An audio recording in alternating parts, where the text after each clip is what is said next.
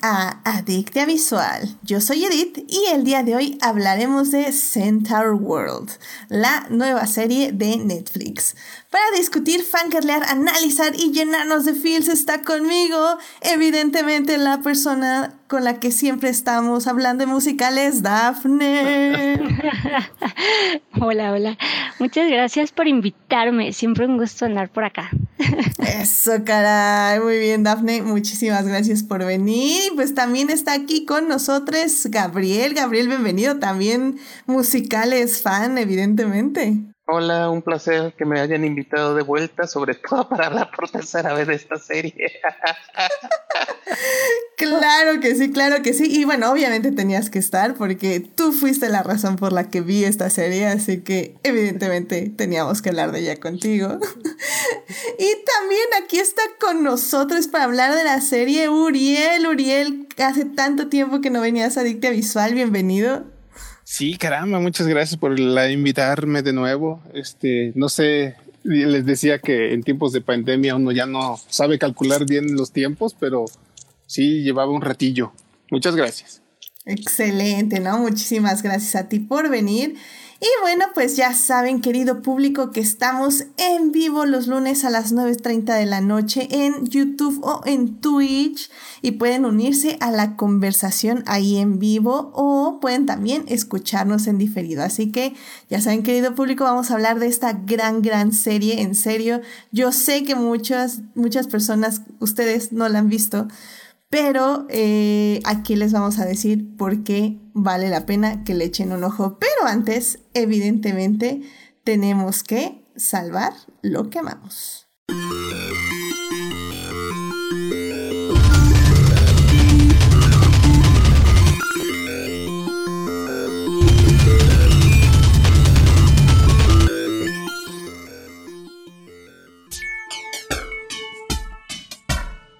Pues ya estamos aquí para salvar lo que amamos. Dafne, ¿qué te gustaría compartir con el público esta semana? Pues yo ahora quiero platicar un poco de tenis.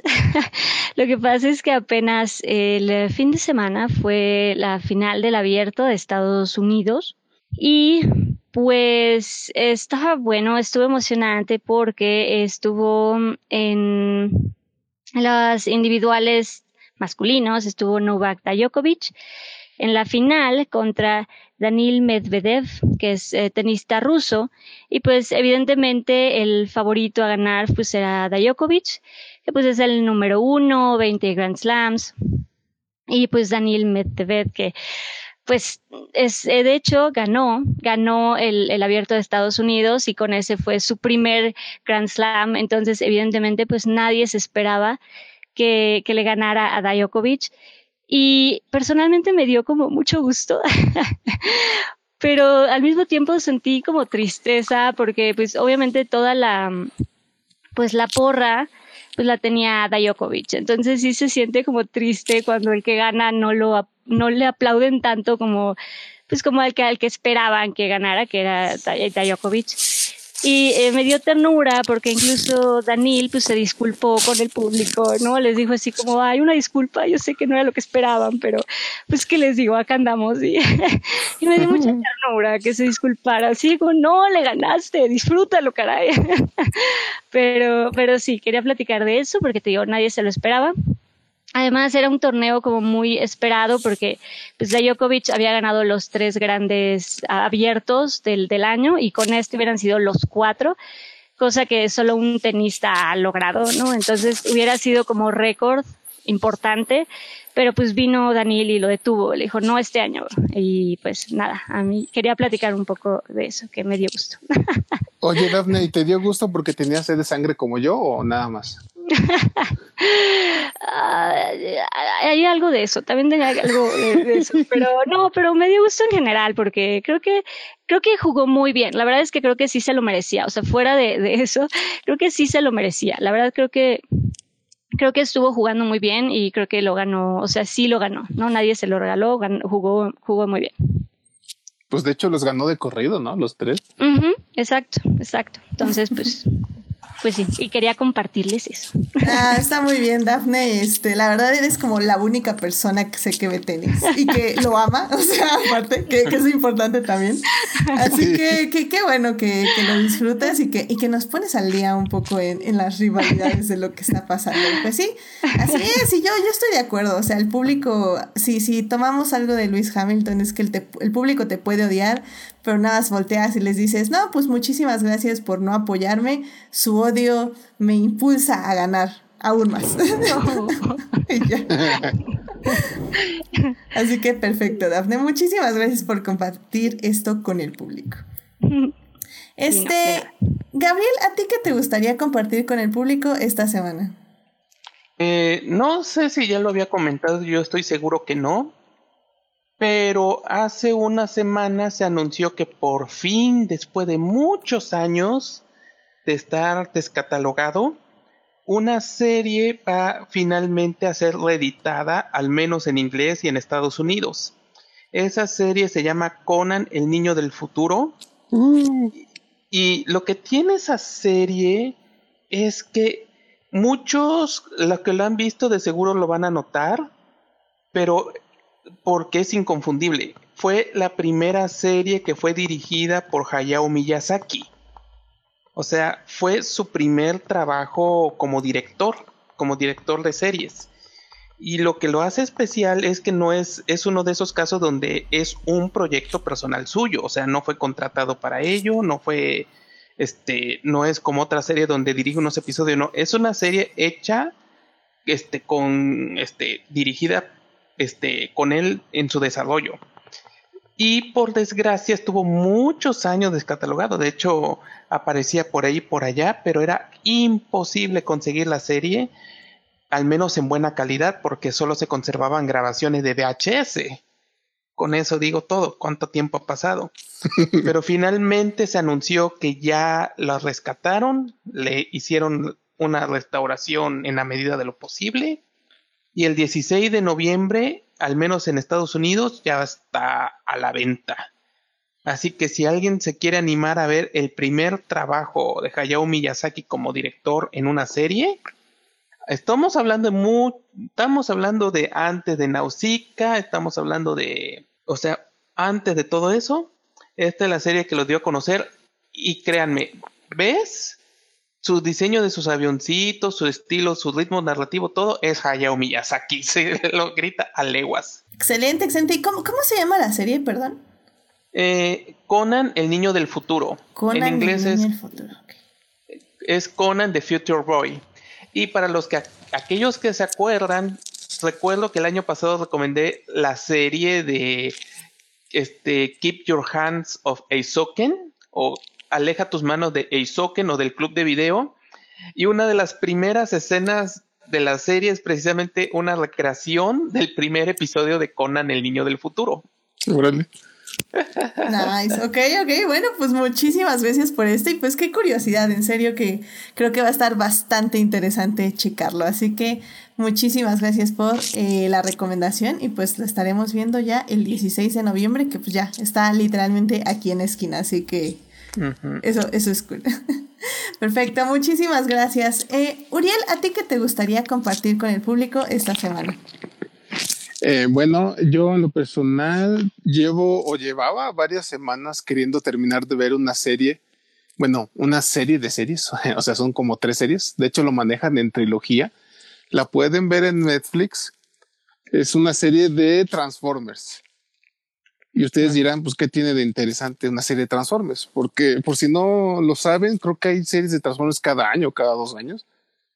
Ya incluso han llegado a manejar muy abiertamente el tema del multiverso, porque pues no hay otra manera de, de compaginar tanta serie que sacan. Pero esta, eh, para empezar, me llamó la atención porque es animación tipo por computadora, se ve muy bonita, pero además eh, te manejan como, pues, uh, otro tanto de los orígenes de Transformers, ¿no? O sea, es cómo empezó su conflicto y todo el show. Es, eh, las series de Transformers pues, son muy simples, ¿no? Muy, muy básicas. Son los malos, los Decepticons, y los buenos, los Autobots, ¿no? Y, y son malos porque son malos y son buenos porque son buenos. Pero esta serie me sorprendió que le da profundidad al conflicto, o sea, te explica por qué hay facciones, te explica por qué se pelearon, por qué están enemistados, por qué unos son malos, entre comillas, por qué los otros son buenos, qué objetivos persigue cada quien.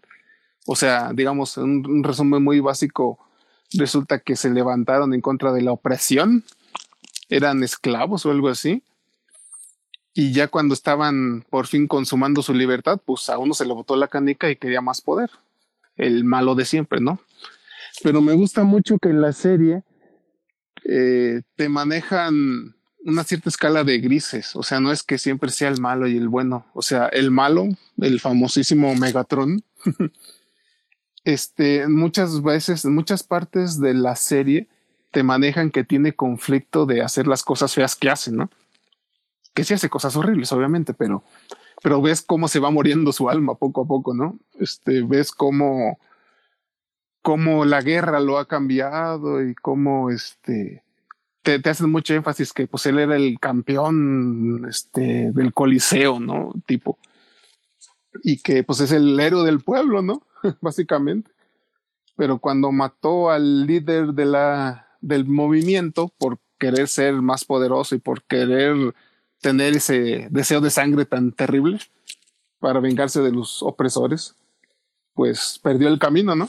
Y por el otro lado, el, el héroe de siempre, Optimus Prime, resulta que no es tan, o sea, sí es heroico y, y, honorable y todo, pero no es para nada infalible, ¿no? O sea, básicamente por su culpa se está muriendo el planeta y pues casi toda la serie se la pasa azotándose el pobre porque, oh, por Dios, por mi culpa todos se van a morir y pues prácticamente sí se mueren casi todos. Spoilers.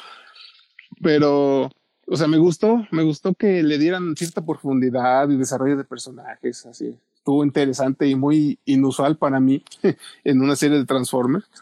Y de hecho, pues, además de ese desarrollo que tiene la serie, o sea, digamos que por sí misma se sostiene y es buena, pero además le da muchos guiños al fan de Transformers, o sea, te hace referencias al, a la serie animada clásica, te hace referencias a la película animada tan legendaria en su tiempo, te hace un crossover con una serie de Transformers de los 90 que se llamaba Beast Wars y pues sí, o sea, es, regalo, ¿no? Es, es eye candy para los fans. Entonces, además de que es bastante buena por sí misma, te da muchos regalitos para los fans, entonces pues lo disfrutan mucho, la verdad.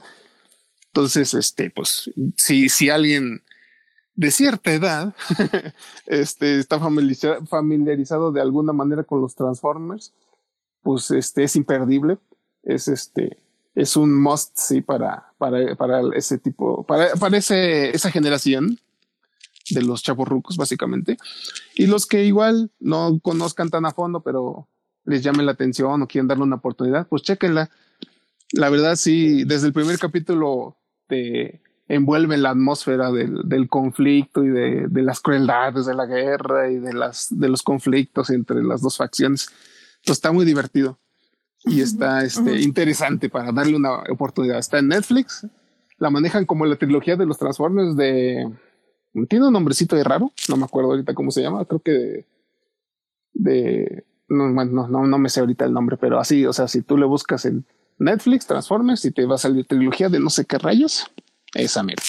Esa, muy bien, muy bien, pues excelente. De hecho, en el chat este Julio nos está diciendo, dice, y, y Optimus pasa de un cobarde a Jesús y no se te olvide el Crops Air de tu infancia. ¿Ok? Así que, eh, pues mira, se oye bastante interesante. Eh, yo no hubiera dado ni un centavo por una serie de Transformers, pero la verdad es que lo que dice sí se ve que al menos tiene algo de corazón e, e intención, que eso es lo importante. Así que, pues ya saben, fans de Transformers, si quieren ver una serie, pues échenle un ojo ahí en Netflix. Muchísimas gracias por traer esto al, al programa, este, Uriel. Uh. Y bueno, pues ya para cerrar esta bonita sección, eh, lo prometido es deuda y obviamente les voy a hablar rápidamente de Fórmula 1 porque fue un fin de semana complicado. Y sí, yo sé que podemos hablar de que Steve de las pistas de Blue nos mandó un hermoso mensaje después de 25 años y lo agradecí con toda mi alma, pero no, hay que hablar de Fórmula 1. Oye, tú estás muy joven para que eso te moviera. Ah, es que sí, al oh, o sea, obviamente no quiero entrar en ello, pero eh, si bien no vi las pistas de Blue, o sea, sí llegué a verlas un poquito, sobre todo porque era como antes de salir a la escuela, creo. Entonces, Así que literalmente me tocaba así, ya, ya me iba y estaban ya las pistas de Blue. Entonces sí las llegué a ver, pero sí, no, no era del rango de edad. Pero aún así fue un muy bonito mensaje. así que vayan a ver rápidamente si, si les interesa. pero no, vamos a hablar de Fórmula 1. Creo que rápidamente, creo que lo que mucho les pegó es que nos recordó una época de cosas bonitas, inocentes, sencillas. Exacto, exacto. Ese, ese fue el impacto del mensaje. Aparte que fue muy sincero y y como de mucho corazón. Entonces, eso fue lo que movió a la gente. No tanto si te acordabas o no, simplemente es eso, que en un, en un lugar oscuro llegó Steve y te dijo que lo estabas haciendo muy bien y que te veías muy bien y que siguieras adelante. Eso fue lo importante. Pero ese no era me salvando lo acabamos, Yo quiero hablar de Luis Hamilton. y es que, bueno, hubo muchísimos, este, muchísimos eventos de Fórmula 1 ahorita que ya regresaron del descanso. Literalmente hemos tenido una carrera por semana.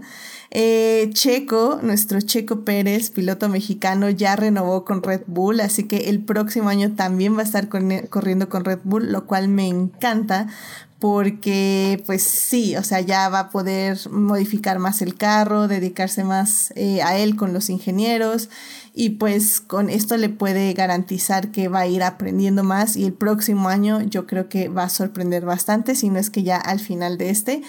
Y bueno, pues la carrera, esta carrera fue en Monza, el, legendario circuito de Monza. Eh, ganó Richardo junto en segundo lugar con Norris, eh, ambos pilotos de McLaren. Eh, los amo con todo mi corazón. Richardo me cae muy bien, Norris me cae muy bien. Son dos buenos chavos. bueno, Richardo ya está grandecito. Por grandecito me refiero como dos años menos que yo, pero este, pero bueno, Norris sí es un chavito y y pues estuvo bien padre el podio, bien bonito. Botas hizo la carrera de su vida, o sea, salió en último lugar y quedó en tercero. La verdad fue increíble. Y bueno, mi querido Lewis Hamilton estaba haciendo una bastante decente carrera eh, con lo que tenía. Cuando sale de pits y el personaje de Max Verstappen decide no hacerse un lado porque su ego es demasiado grande y no cabía en la pista ni, en, ni afuera de la pista. Y pues sí, estuvo muy pegado, eh, iban corriendo muy pegados, dieron la vuelta, Max se sale de la pista que hay como unos baches, eh, que la verdad también es una cosa que creemos que ya no deberían estar en las pistas, pero bueno, hay unos baches. El bache hace que el carro de Max salga volando y le caiga literalmente en la cabeza a Luis Hamilton. Em, esto hace cuatro o cinco años, eh, yo creo que Luis Hamilton no hubiera vivido para contarlo. Afortunadamente tenemos el halo, del cual ya les he hablado en otras ocasiones, y el halo eh, protegió a Luis. Aún así la, la, llanta le alcanzó a pegar en la cabeza un poquito, a rozar, y sí le dolía mucho el cuello eh, al terminar la carrera. Bueno, ya después de eso, porque evidentemente sus carros salieron destruidos y pues ya no pudieron ni continuar, ni él ni Max Verstappen. Y, y, pues eso, o sea, simplemente es agradecer primero que, que Luis Hamilton está bien, que Lalo lo protegió, eh, agradecer a todas las personas que idearon esto, a pesar de que muchos fans boomers decían que no, porque ya no es como antes que los pilotos se morían en todas las carreras, ahora no se mueren, y tú así como, ¿what? Entonces, este, sí, sí, oye, oye, si no es si no es meteoro. Eso sonó bien creepy. ya sé, no, ya, sí, gente boomer. Eso, eso fue cuando empezó el halo. Entonces, ahorita ya la verdad creo que son más elogios que otra cosa, porque ya hemos visto que varios pilotos se salvan de lo que hubiera sido, si no un accidente muy grave, una muerte casi segura. Entonces, eh, se agradece mucho eso. Luis sí se sentía muy mal. Eh, Verstappen cada día me cae peor porque ni siquiera fue a checar a Luis, ni dijo nada sobre él, ni sobre el halo, o sea, está como en su berrinche y todo el mundo está diciendo que, ay, que va, Maxito, pobrecito.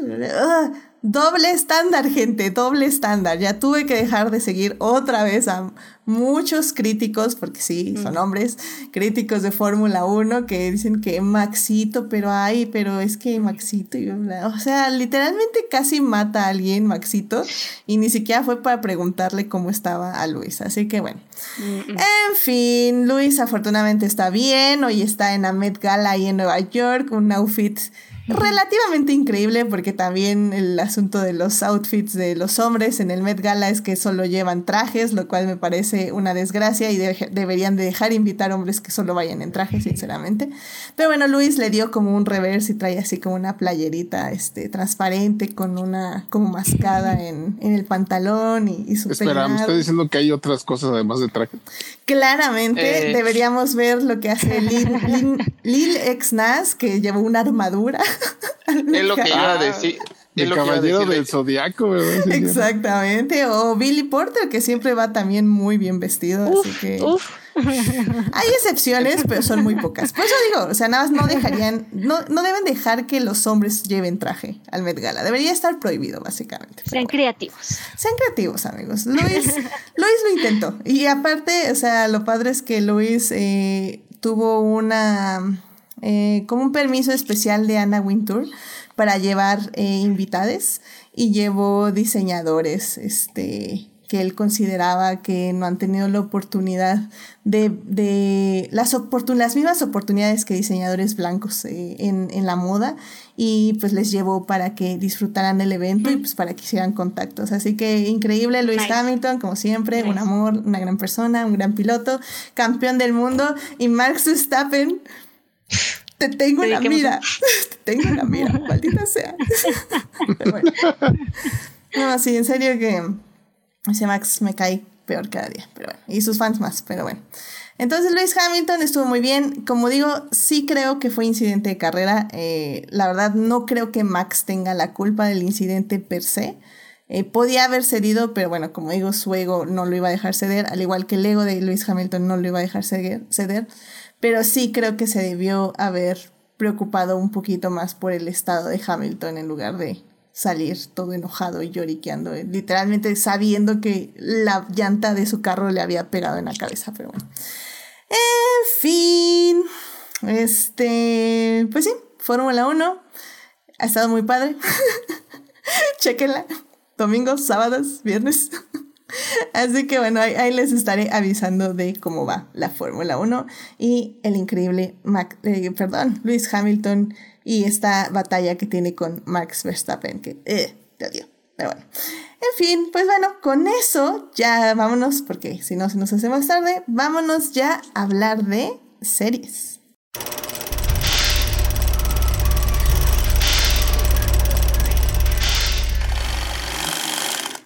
Muy bien, ya estamos aquí para hablar de series y en esta ocasión vamos a hablar de una gran, gran serie animada que se estrenó en Netflix hace unas semanas y estoy hablando de Centaur World. Centaur World es, como dije, una serie animada, eh, un musical eh, que, que, bueno, tiene una, es la primera temporada, son 10 episodios y pues está, es el show, la showrunner es Megan Nicole Dong. Y bueno, obviamente pues les vamos a hablar muchísimo de esta serie y sobre todo en la primera parte eh, les vamos a contar de qué se trata más o menos la serie y por qué les puede gustar, porque yo sé que probablemente no la han visto. Entonces en este, en la primera parte les vamos a decir por qué la tienen que ver. En la segunda parte ya vamos a hablar un poquito más con spoilers acerca de los personajes y del motivo de la serie y cómo se desarrolla. Y en la tercera parte ya les vamos a hablar, eh, más bien vamos a especular un poquito de, de, lo que sigue en Centaur World. Así que, sin más, vámonos a la primera parte. It is not a donut hole, but a smaller donut with its own hole. And our donut is not a hole at all. Muy bien, ya estamos aquí en la primera parte del podcast para hablar de la serie Centaur World, que la pueden ver en Netflix. Esta serie está eh, disponible, este, bueno, más bien consta de 10 episodios. Y pues básicamente, ¿de qué nos habla Center World? Em, bueno, más bien, antes de decirles de qué les habla Center World, les tengo que decir, tengo que hacer una confesión. Y es que, pues básicamente eh, yo vi esta serie porque Gabriel aquí presente la recomendó muchísimo en Crónicas, o bueno, la recomendaban también por él muchísimo. Y iban a hacer un programa, que es el programa del jueves pasados, al que asistí yo también. Y dije, bueno, pues vamos a, ver de. Vamos a ver esta serie. La vi en un día, vi los 10 episodios en un día. Y, escupiste eh, arcoíris por los ojos. Eh. Sí, así, definitivamente sí fue una sobredosis de, de colores y de muchas cosas y de música. Pero bueno, o sea, ya llegó la noche, hablamos de ella en Crónicas y, y al otro día dije, ay, sí es cierto que, eh, que este Gabriel me dijo que tienen todas las canciones en un video de YouTube Netflix. Ah, voy a poner ese video. Y lo puse, canté todo el soundtrack, lloré. Y luego lo volví a poner. Y luego lo volví a poner. Y luego hubo un terremoto en la Ciudad de México y dije, me merezco comprar el, el CD de Apple Music de Centaur World. Y ya con eso lo pongo en loop una y otra y otra vez. Y dije, creo que, creo que la serie sí me llegó algo. o al menos yo creo que mis vecinos ya se están preguntando qué fregados escucha en loop un día tras otro, tras otro, tras otro. Entonces dije, necesito hacer un programa de Centaur World, porque creo que sí vale la pena y como siempre si me obsesiona tanto algo, es por algo. Y, y hay que hablar de ello, evidentemente. Entonces, pues mira, en, en, razón de que fuiste el culpable de, de que tenga esta música en loop, Gabriel. ¿De qué se trata la serie? Más o menos así, sin mucho spoiler para nuestro público. Y pues si quieres empezar a decir por qué la tienen que ver o por qué te gustó tanto. Bueno, eh, yo creo que Uriel fue testigo que fue este uno de esos casos donde la serie me atrapó desde el momento en que apareció el primer tráiler. Eh, los que me siguen, lo que me ven en Twitter se habrán, dado cuenta que lo que yo hago es que yo sigo muchos animadores en, en este, hay cuenta de animadores, así que por eso me entero mucho de los proyectos que van saliendo. Y entonces, inmediatamente, entre la gente que trabaja, sobre todo en Netflix, empezaron a hablar de, ya viene el tráiler de Center War, ya vienen de Center War, y yo ya había escuchado algo de Center War, incluso gente como Alex Hirsch, que es el creador de este, Gravity Fall, la había hablado este, sobre esta serie, diciendo, es una locura, tienen que verla. No dijo, no con esas palabras, pero más o menos así. Entonces, cuando finalmente vi el tráiler, quedé maravillado. Era una era un increíble y maravilloso contraste entre estilo Avatar, estilo anime Avatar, con cartoon estilo Adventure Time. Y entonces yo ya la verdad estaba muy, muy, muy emocionado. De hecho, Pote no me va a mentir que yo ya estaba agarrando y yo ya estaba diciendo, vean Center War o moriré. No, primero dije, o morirán todos. Pero empezamos a cambiarlo de que, véanlo o yo voy a morir porque necesito que esta serie tenga éxito. Y cuando finalmente se estrenó, la verdad cumplió mis expectativas. ¿Qué, ¿De qué trata Center War? De una manera muy, muy resumida. Center War es la historia de un caballo y su jinete en un mundo devastado por la guerra por unas criaturas que llaman minotauros. Eh, no hablan mucho de lo que está pasando, solo que hay una guerra que se ha prolongado muchos años y el, tanto caballo como jinete, una niña como de unos, pues yo le calculaba unos 15, 16 años, pero soy muy malo en ese sentido, tienen que entregar un artefacto mágico al general y en esos momentos son atacados por, un, por el ejército de los minotauros. Y en ese momento, cuando caballo está cayendo hacia, hacia un vacío, se activa el aparato mágico y caballo termina en Center War o Centauria como se llama en español. Center War es absolutamente todo lo contrario, hasta los estilos de animación son increíblemente diferentes.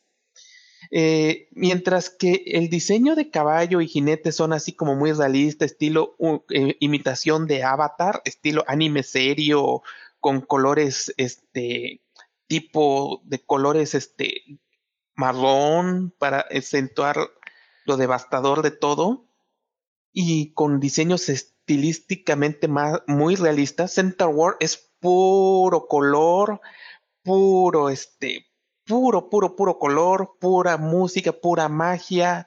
Los diseños son muy, muy, muy sencillos. Y está. Pelotas de playa. Ajá, todo está completamente lleno de vida. Sí, hiciste reír, cabrón. entonces, todo está increíblemente lleno de vida. Y entonces, la historia es de este de caballo que se une con una manada de, con una manada de Center War dirigida por Wanavik, que es un centauro, este, es con, con forma de alpaca, que los convence de ayudarla a buscar el camino a su hogar, porque ella quiere regresar con su jinete. Y entonces a lo largo de 10 episodios es esta historia de caballo con la manada de Wanamik recorriendo el camino del arco iris y cómo ellos van este. Entonces es, es así como que, como una historia relativamente sencilla en ese sentido, porque es básicamente un objetivo muy, muy claro. Necesito regresar a casa, le van dando las indicaciones de cómo va a regresar a casa, pero lo bonito es como Caballo y toda y todo el grupo se van, este, se van conectando, porque hay que aclararlo. Es un grupo bien loco que incluye este, a Wamavik, que es por así una mamá sobreprotectora. Glendale, que para mí es una maravilla, es una, este, que es un centauro que sufre de cleptomanía. Entonces básicamente se la pasa diciendo robo para sentir algo.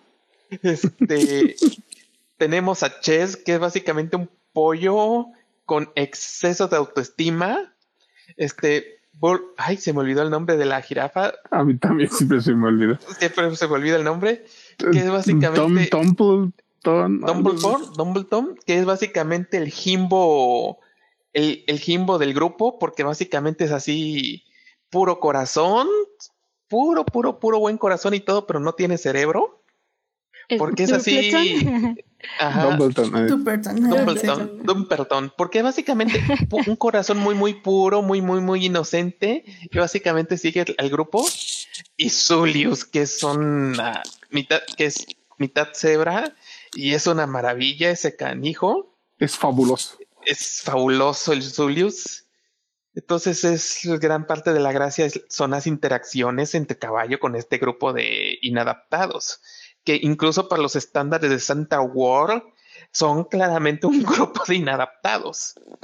y es lo que hace gran, maravilloso esto, porque poco a poco se van conociendo, se va revelando la personalidad de ellos y se van formando unos chistes maravillosos. Yo sé que muchos se van a sacar de onda la primera reacción porque es demasiado carameloso, demasiado así simple, pero no me van a mentir, aparte de que la música es magnífica, está muy bien escrita, sobre todo muchos temas acerca de la pérdida, el tema de encontrar gente que te acepte por cómo eres y la belleza acerca de cómo este hacer hay una es una bonita historia de crecimiento de parte de sobre todo de dos personajes que creo que hay que creo que si entro más voy a meterme ya en spoilers puros.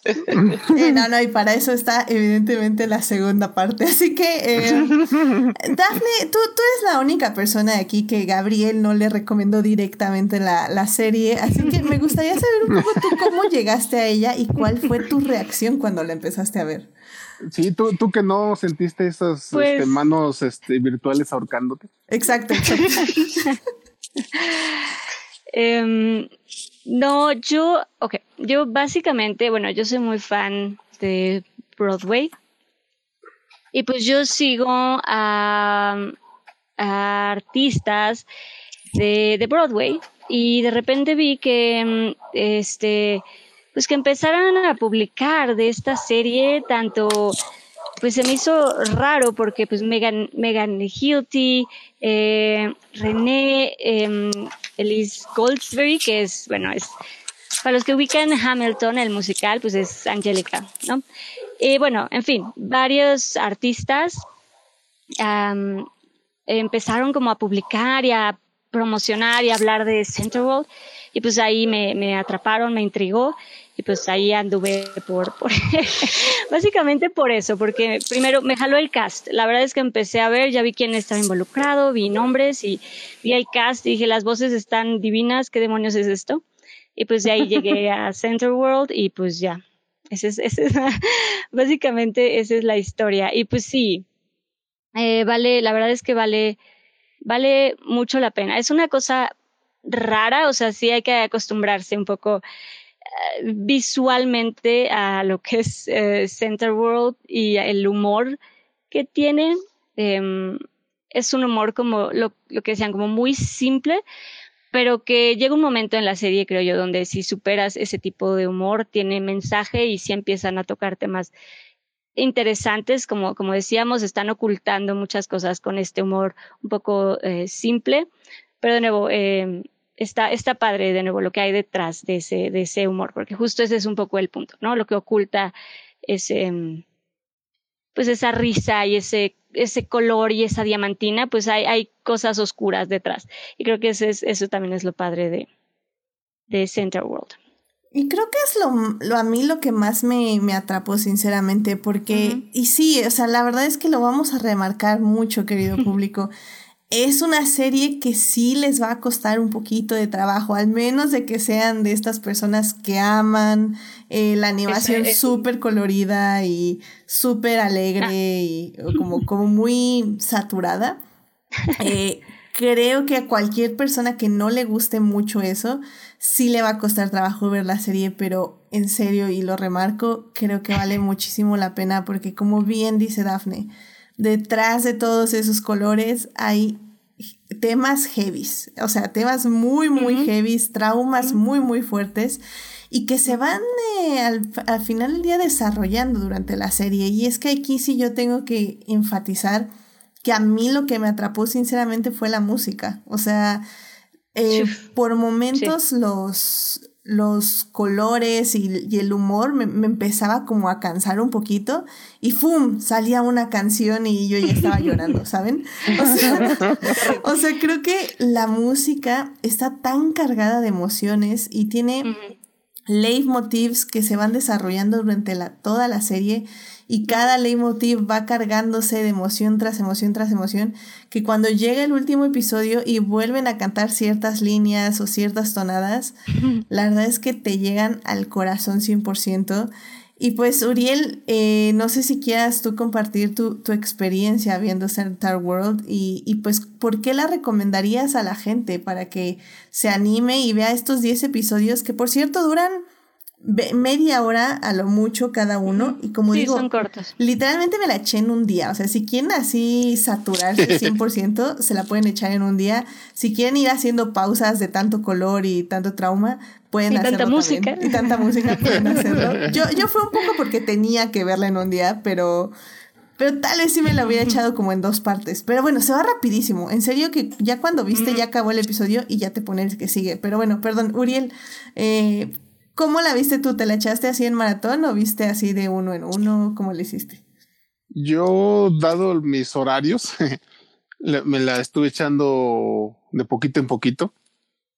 Este, pero así digamos, si tomamos si supusiéramos que me la eché de corrido un día tras otro, deben haber sido unos tres, cuatro días. Y este, sí, o sea, yo, yo más, o, más o menos como a escata, como al apreciable doctor José Gabriel. este, o sea, yo vi el tráiler, bueno, para empezar nos lo arrojó a la cara, ¿no? Digo, tienen que ver esto. Por Dios, a ver, a ver, déjenme ver. Si quieren, déjenle pongo play. Y no, o sea, o sea, eh, eh, Eh, hablando de animación de ese tipo, a mí me gusta mucho, no sé por qué, ese tipo de animación, por así decirlo, absurda, de que eso, o sea, a, mí me encanta Adventure Time, o sea, y, porque e, es una combinación muy curiosa, tanto en esta serie como en Adventure Time, de que son diseños bien, podríamos decir, hasta grotescos, este, simples, infantiles, pero tienen un trasfondo, ah, caray, y, pues no sé, yo siento que ya lo relaciono directamente, o sea, veo esta animación y digo, esto tiene que tener algo bien profundo adentro de la serie que todavía no se ve, ¿no?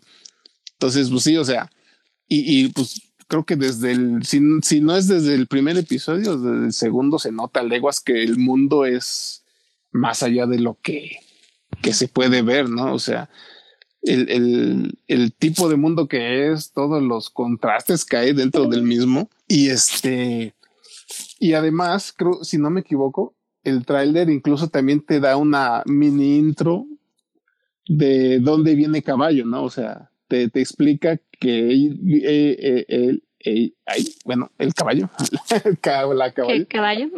que caballo, así en general, viene de un mundo pues diferente, ¿no? O sea, bastante más serio y lúgubre. Y justo pues también te engancha, ¿no? Decir, ok, este caballo viene de, de otra parte y de repente cae en un mundo bien raro, loco, mágico, bizarro. Y pues su objetivo es regresar, ¿no? Porque justamente, pues, literal, lo, último que ve es a su pobre jinete siendo rodeado de monstruos, ¿no? Entonces dice, tiene que regresar y salvarlo, ¿no? Entonces sí es este, o sea, desde, desde que vi el trailer me atrapó y pues ya entre que lo iba viendo, pues la verdad fue pura satisfacción, 100%. No, y aparte, digo, pero aparte lo, lo padre, pues es que tiene distintos tipos de, de, animación, ¿no? Justo unieron a estos dos estudios para hacer dos tipos distintos de animación y poder diferenciar eh, lo que es Center World y, y el mundo de donde viene Caballo. Y y está padre que hayan juntado a, pues, a Mercury Filmworks y a Red Dog Culture, que cada uno, al final, cada una de estas casas productoras, pues es, ah, sabe su, su estilo de animación. Y entonces está padre que las hayan unido para generar estos dos mundos completamente pues, distintos. De hecho, el estudio este de Mercury es el que hizo la serie de Enredados, que oh se destacó mucho porque también era un musical, pero se destacó porque a pesar de ser un estudio de animación por, para televisión, llegó a tener varios momentos que yo lo veí que, ah, caray, qué bien hecho está. Hay, hay, una, hay un número musical muy famoso de la serie que es Nothing Left to Lose que hay incluso un momento donde hace una especie de rotación de cámara de, de 360 grados. y es agarro y cuando yo lo vi me quedé, ah, caray, qué bien hecho está.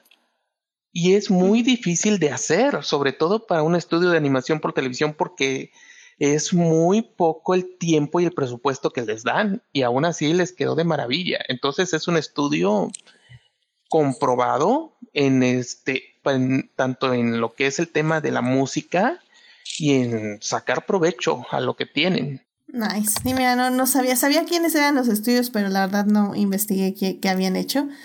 Y pues sí, eso es lo bueno de, de bueno, tener el apoyo de producción, sobre todo de, de alguien que sabe lo que está haciendo. Y también la, la directora, bueno, la showrunner lo dice en, en varias entrevistas que, que ella siempre pensó la serie que fuera eh, que bueno, que primero que nada fuera un musical y que efectivamente se inspiró en Broadway, que las canciones tenían que significar algo, porque ella sentía que justamente en las series animadas a veces la música va como al lado, o sea, es como un aderezo a, toda la trama. Y ella quería que no, que la trama fuera también la música. Entonces, creo que, ese aspecto lo, logra muy bien. Que al final eso es lo que es un musical, ¿no? En un, en un, buen musical es eso, no tienes la música nada más para eh, decorar y, enfatizar que ah, te quiero mucho, ¿no? I love you, I love you, y toda la letra es I love you, I love, es como, ok, ajá. Sino que sí tenga un, un tema y un diálogo y que sea parte del proceso mental del personaje, ¿no? Que la música te, te, explique perfectamente lo que está pasando en el corazón y en la mente del personaje. Y creo que, ajá, creo que lo logra muy bonito y lo hace un, un musical. Y eso está lindo. Excelente, sí, sí, completamente de acuerdo. Y miren, eh, yo creo que ya, ya quiero hablar un poquito más a fondo de los personajes. Eh, trataremos, querido público, de no poner tantísimo spoiler. O sea, yo sé que a pesar de que vamos a hablar un poquito más libremente, no queremos revelarles muchísimo porque sé que no la han visto y sé que mucha gente no la ha visto. Bueno, no sé que ustedes no la han visto per se, pero, pero sé que mucha gente no la ha visto y, y también no, no quiero como arruinar la experiencia que en sí es muy difícil arruinar la experiencia de Center World porque realmente les tendríamos que contar como todos los chistes y ponerles aquí colores y luego cantarles. O sea, no, no, no, es, es muy, muy complicado. Pero bueno, en fin. Así que vámonos a la eh, segunda parte para seguir hablando de Center World. Blow that piece of junk out of the sky! Muy bien, ya estamos aquí en la segunda parte de Centaur World, esta serie de Netflix que cuenta con 10 episodios de 30 minutos, 20 minutos cada uno. Y bueno, o sea, la verdad es que eh, les invitamos fuertemente a, a verla. Eh, iba a decir intentar verla porque Sé que es complicado, sé que es una serie complicada que no es para todo público porque tienen que tener cierto gusto tanto en animación como, bueno, no cierto gusto porque ahora sí que gusto se rompen géneros. este, tienen que tener nada más como cierta tolerancia, se podría decir, a cierto preferencia, vamos a decir. Preferencia, Ajá, vamos a decir preferencia a cierto tipo de de animación y también un poquito de humor y evidentemente les tienen que gustar los musicales. Entonces, es, es difícil un poquito la serie. Es muy específico el público. exacto, sí, perdón, sí, no, no es difícil, es muy específico el público que requiere esa serie, pero creo 100% que vale la pena. Y es que vamos a hablar ya de los arcos de los personajes que me parecen increíblemente o sea, bellos, o sea, como poco a poco eh, no solo vamos uniéndoles a cada uno de los personajes, sino viendo cómo aprenden eh, cada una de ellas, porque en este aspecto creo que se basa en dos, que es Caballo y Wallabim. Wallabim, ay, siempre se me va. Wamavik. Wamavik. Wamawink. Wamawink. y Mama Wamawink. se me dificulta mucho su nombre. Pero bueno, se basa un poco la serie en la relación de estos dos personajes, en cómo ellas... Eh, se empiezan a, entender cada una para unirse a un objetivo común, ¿no? Que pues básicamente es este regresar a caballo a su, a su dimensión. Entonces, Creo que bueno, empezamos evidente con Caballo, eh, que bueno, eh, entra igual que nosotros a este mundo de Centaur World y que si se saca de onda y se queda así como, what the fuck is happening? y, y, me encanta la primera canción porque pues sí, es así como eh, Woman que es como, ay, mira, un nuevo amigo, bueno, una nueva amiga. Y empieza a cantar, friend, oh, mira, y te presento y tenemos poderes y bienvenida y aquí te vamos a querer y aquí vas a estar segura, porque el lugar que donde vienes se ve súper chafa y, y, no, mejor quédate aquí con nosotros y etc. Y no sé, ay, me, me encanta la introducción y me encanta como el primer episodio, eh, más, más que nada saca a todo mundo de su zona de confort, ¿no creen? Sí, porque de hecho el primer episodio inicia de una manera muy solemne, o sea, la introducción del mundo de caballo y luego esta maravillosa canción de estarás bien, you be alright. Que rompe el corazón de una manera increíble a pesar de que dura solo un minuto. Entonces, es un inicio este cruel, bueno, no cruel, es un inicio triste en el sentido de que vas viendo el mundo, luego este un momento de confort antes de la terrible despedida y de repente, Seamos todos amigos. Y entonces es súper contrastante. me, fascina. Ya, puedo, puedo, puedo, señalar con la pata.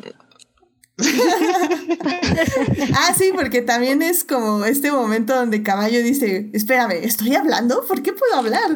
Oh, mira, puedo moverme de otras formas. ¿Qué está pasando?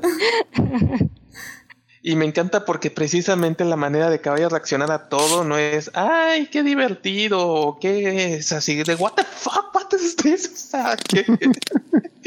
la puerta, la puerta. una cara de terror constante de todo lo que pasa a su alrededor. Exacto. Ay, creo que es una reacción bastante entendible. Sí, digo, al final, y creo que es un poco la reacción que, que compartimos, ¿no? Este, todo, todas las personas que vemos, así como de qué está pasando, eh, cómo, cómo se está llevando a cabo este mundo, cuáles son las reglas también, un poco en ese sentido. O sea, creo que es increíble cómo, cómo nos, nos, nos introducen al universo.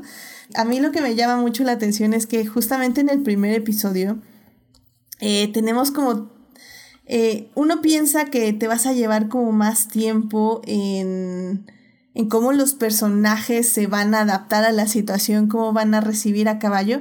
Y no, lo más padre de la serie es que se adapta rapidísimo, o sea, como que eh, por, el, por lo mismo que dura como 10 episodios, la serie avanza relativamente rápido, o sea, ya desde el primer episodio ya vemos cómo los personajes se empiezan a salir de su zona de confort. Básicamente, el Caballo los arrastra afuera y les dice así como, hey, este, no, ¿saben qué? Tienen que ser valientes porque tengo que salir de esta burbuja para ir a encontrar a Jinete.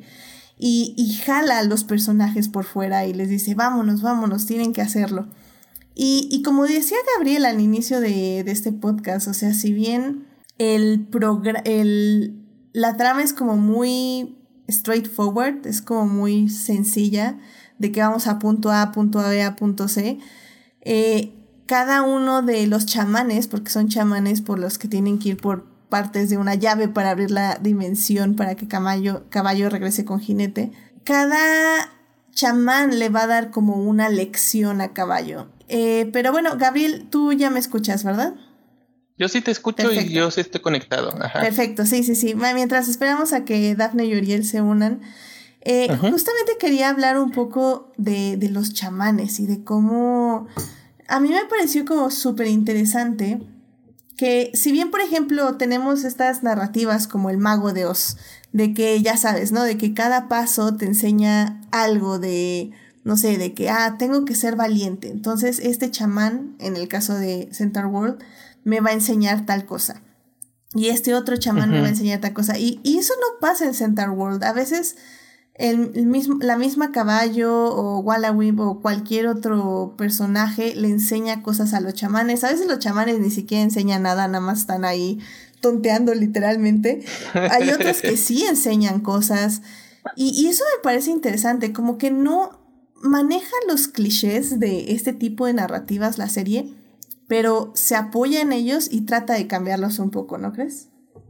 Sí, eh, lo que es interesante mucho con los chamanes es que precisamente, como dices, uno esperaría que cada chamán le diera un consejo, un comentario o algo, pero luego, pero los chamanes en Center World son individuos que cada quien hace sus propias cosas, o sea, hay chamanes que son hasta un tanto, no sé si decir la palabra hay algunos chamanes que son muy reactivos en el sentido de que no, que tenemos que hacer esto, esto, esto. Hay otros que son así de que esto no es mi problema.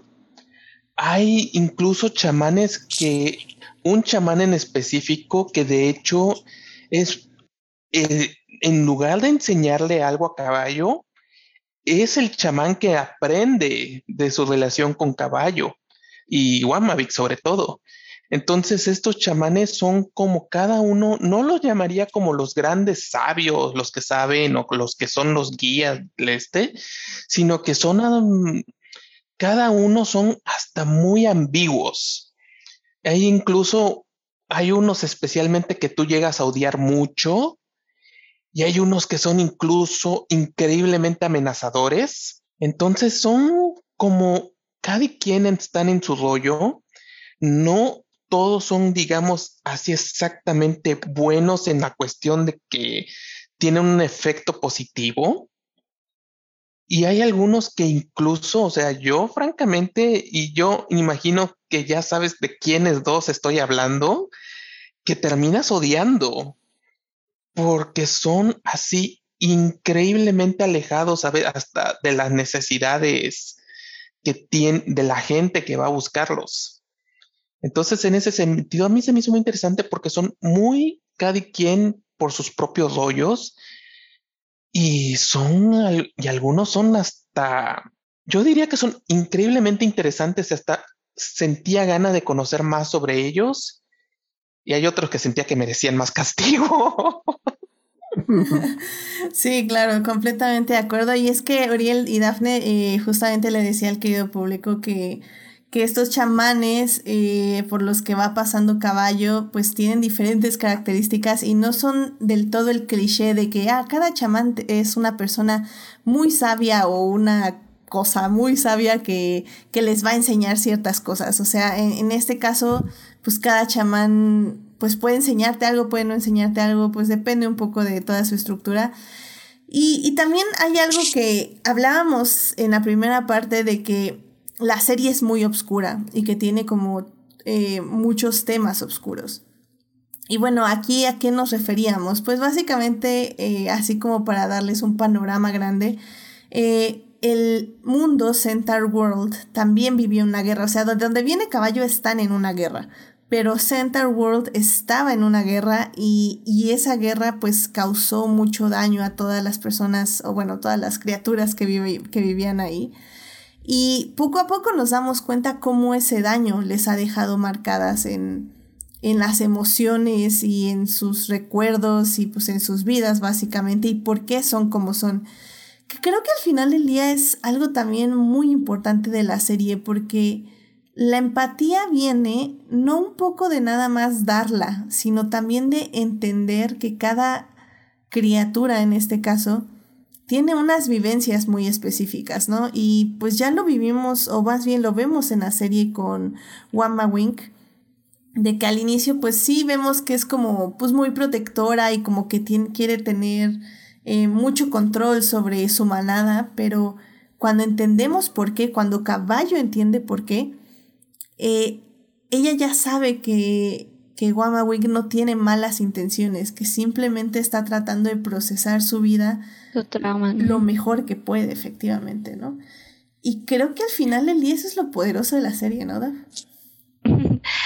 Sí, justamente. Creo que aparte lo, lo, padre es eh, justo eso, ¿no? Que ya que te presentan o ubicas un poco más a los personajes, pues ves que claramente cada uno tiene, tiene su trauma, ¿no? Justo hablabas de Wamawi, que pues es toda eh, como amor y burbujas y completamente rosa, literal, es como toda linda y protectora. Y pues si tú, ya que ves más la serie, pues sí entiendes que, que ella sonríe y trata de tener esto porque quiere proteger, porque tiene su trauma, está cubriendo pues su propio abandono. ¿no? Es como su forma de lidiar con, con su tristeza y su trauma y, y creo que todos, ¿no? Eh, pues también tiene sus problemas ahí paternales que no nos adentramos mucho, pero que claramente están, ¿no? Hay un problema, una situación paternal claramente no, no trabajada, hay también un trauma. Em, pues todos, digo, eh, Glendale, pues literalmente se roba todo lo que puede para llenar ese vacío que está en, en pues que está dentro. Y eso también es, es como muy fuerte, te digo, no, ajá, literalmente, o sea, te digo todo, ¿no? Su, um, pues eh, se explica solo en su apariencia exterior, pues para ocultar un poco sus inseguridades, ¿no? La agresión de, mm, de eh, Ched, me parece que se llama, la agresión de, de Ched, pues viene de, de pues eh, que realmente dentro es, es muy, es muy, es muy eh, sensible y es pequeño y trata de ocultar ese, pues lo minimizado probablemente que ha, que ha sido y como esa, esa ternura que tiene dentro, pues trata de ocultarla con, con esta exterior rudo. y... con, un, con un caballo dentista. no, entonces eh, creo que eso es lo padre, que cada uno tiene como sus traumas Y al final de eso habla la serie, ¿no? De esto oscuro que a veces tratamos de, pues, de ocultar o de lo que no hablamos. Exacto, exacto. Y creo que Ay, es que son, son de las series que es como una terapia en, dibujo animado, ¿no? o sea, es que son tantos temas. Y la música, eh, lo que me gusta mucho de las canciones aquí en la serie es que también lo procesan junto con los personajes. O sea, creo que es algo también de lo que amaba del musical de Hamilton. Bueno, de que amo aún. De que las canciones van procesando sus sus pensamientos. O sea, no es como, como bien decías tú, Dafne, ¿no? La canción de, ay, este, me enamoré, me enamoré. Ah, bueno, por ejemplo, podemos hacer referencia un poco a Mulan Rush, que ya también hablamos de, de Mulan Rush aquí en el programa. Y, mm. y por ejemplo, ahí eh, también hay un, un, crecimiento emocional en las canciones, no sé, cuando la de All You Need Is Love es básicamente este Christian convenciendo a Satín de, que tengan un, amorío, ¿no? Y que, y que pues estén juntos a pesar de que las circunstancias no, las, no les favorecen. Y también en Hamilton es, eh, no sé, es eh, Alexander Hamilton diciendo, voy a publicar esto por, por esto, por esto y por esto y por esto, casi convenciéndose a sí mismo, ¿no? De por qué tiene que publicar el eh, The Reynolds Pamphlet, ¿no? Y, eso es lo que funciona en los musicales y eso es lo que funciona también en esta serie. O sea, creo que una de las mejores canciones, y creo que ahí ya podemos irnos también a eso, para mí es la de Huishi, ¿no? Oh, es muy bonito. O sea, Huishi es, una hermosísima canción que explora básicamente los sentimientos de caballo, porque caballo está cambiando, eh, no les vamos a especificar cómo, pero está cambiando. Y y, se está encontrando que una tiene miedo de que Jinete no la reconozca si se vuelven a encontrar. Y dos, también está viendo quién es ella en este nuevo mundo y con este nuevo objetivo en su vida. Y trata de ser como otras personas le dicen que tiene que ser para ganar un concurso, que eh, realmente es, ahora sí que podríamos decir que el concurso de la vida. Pero, pero ella eh, por X o Y razón eh, no puede y dice, ¿sabes qué? No puedo ser lo que tú quieres que sea, así que yo voy a hacer lo que yo puedo ser y canta básicamente quién es o quién ella piensa que es, que son frases con muchas contradicciones, pero pues que eso es una persona, ¿no? Que estamos llenas de contradicciones que, se, que nos complementan y nos forma quienes somos. Entonces, evidentemente, estás cantando, sí, estamos llorando. o sea, para mí fue mi Let It Go de Frozen. O sea, la verdad es que a mí amé esa canción. Eh, no sé ustedes si tienen alguna canción preferida que evidentemente la canción podemos también decir un poco de dónde va el desarrollo de los personajes, ¿no? De hecho, se me figuró más el de Show Ah, puede ser, sí, sí, sí. Uriel, tú pues, ¿cuál, ¿cuál fue tu canción favorita de la serie? Ay, Dios mío. Eh, es que todas están bien padres, pero fíjate que por la manera en que lo van manejando a lo largo de la serie, la del Señor de la Nada, ay, caray. Es, tan tétrica y tan bonita a la vez. Escuchar a mi sobrina cantarla fue algo perturbador. eso sí me daría miedo. y ese querido público, evidentemente, hay un villano en esta serie eh, del cual no sabemos mucho y, y, lo vamos a mantener así también por, por no spoilers. Pero literalmente durante la serie escuchamos una canción como muy bonita, como una canción de cuna, ¿no? Así como, Hush now. y así como muy bonita, pero empiezan a escuchar la letra o a leer los subtítulos de la letra o el doblaje de la letra y es así como súper creepy, súper tétrica. Y poco a poco esa canción va saliendo en diferentes momentos con diferentes tonalidades y como dice Uriel, se va poniendo más tétrica conforme va avanzando la serie, ¿no? Y, es una gran manera de introducir a un villano. Sí, y serte meme de que no sientes que algo terrible va a pasar. yo lo dije antes, lo he dicho de nuevo, es una de las mejores introducciones de villano que yo he visto. Sí. Porque ya desde la primera vez que lo escuchas, dice, ok, esto es creepy, La segunda vez que lo escuchas, ok, esto es muy, muy creepy. Y ya la tercera vez, con introducción de el villano, es holy shit, fuck. porque ya te, yo digo que funciona muy bien porque funciona mucho como, no sé si decirlo leitmotiv, no sé cómo llamarlo, pero ya desde un principio te están advirtiendo, te están advirtiendo. Primero una advertencia muy sutil, luego la advertencia directa. Y en el momento en que escuchas por tercera vez la canción, ¡paf! Inmediatamente sabes que esto es un asunto muy serio.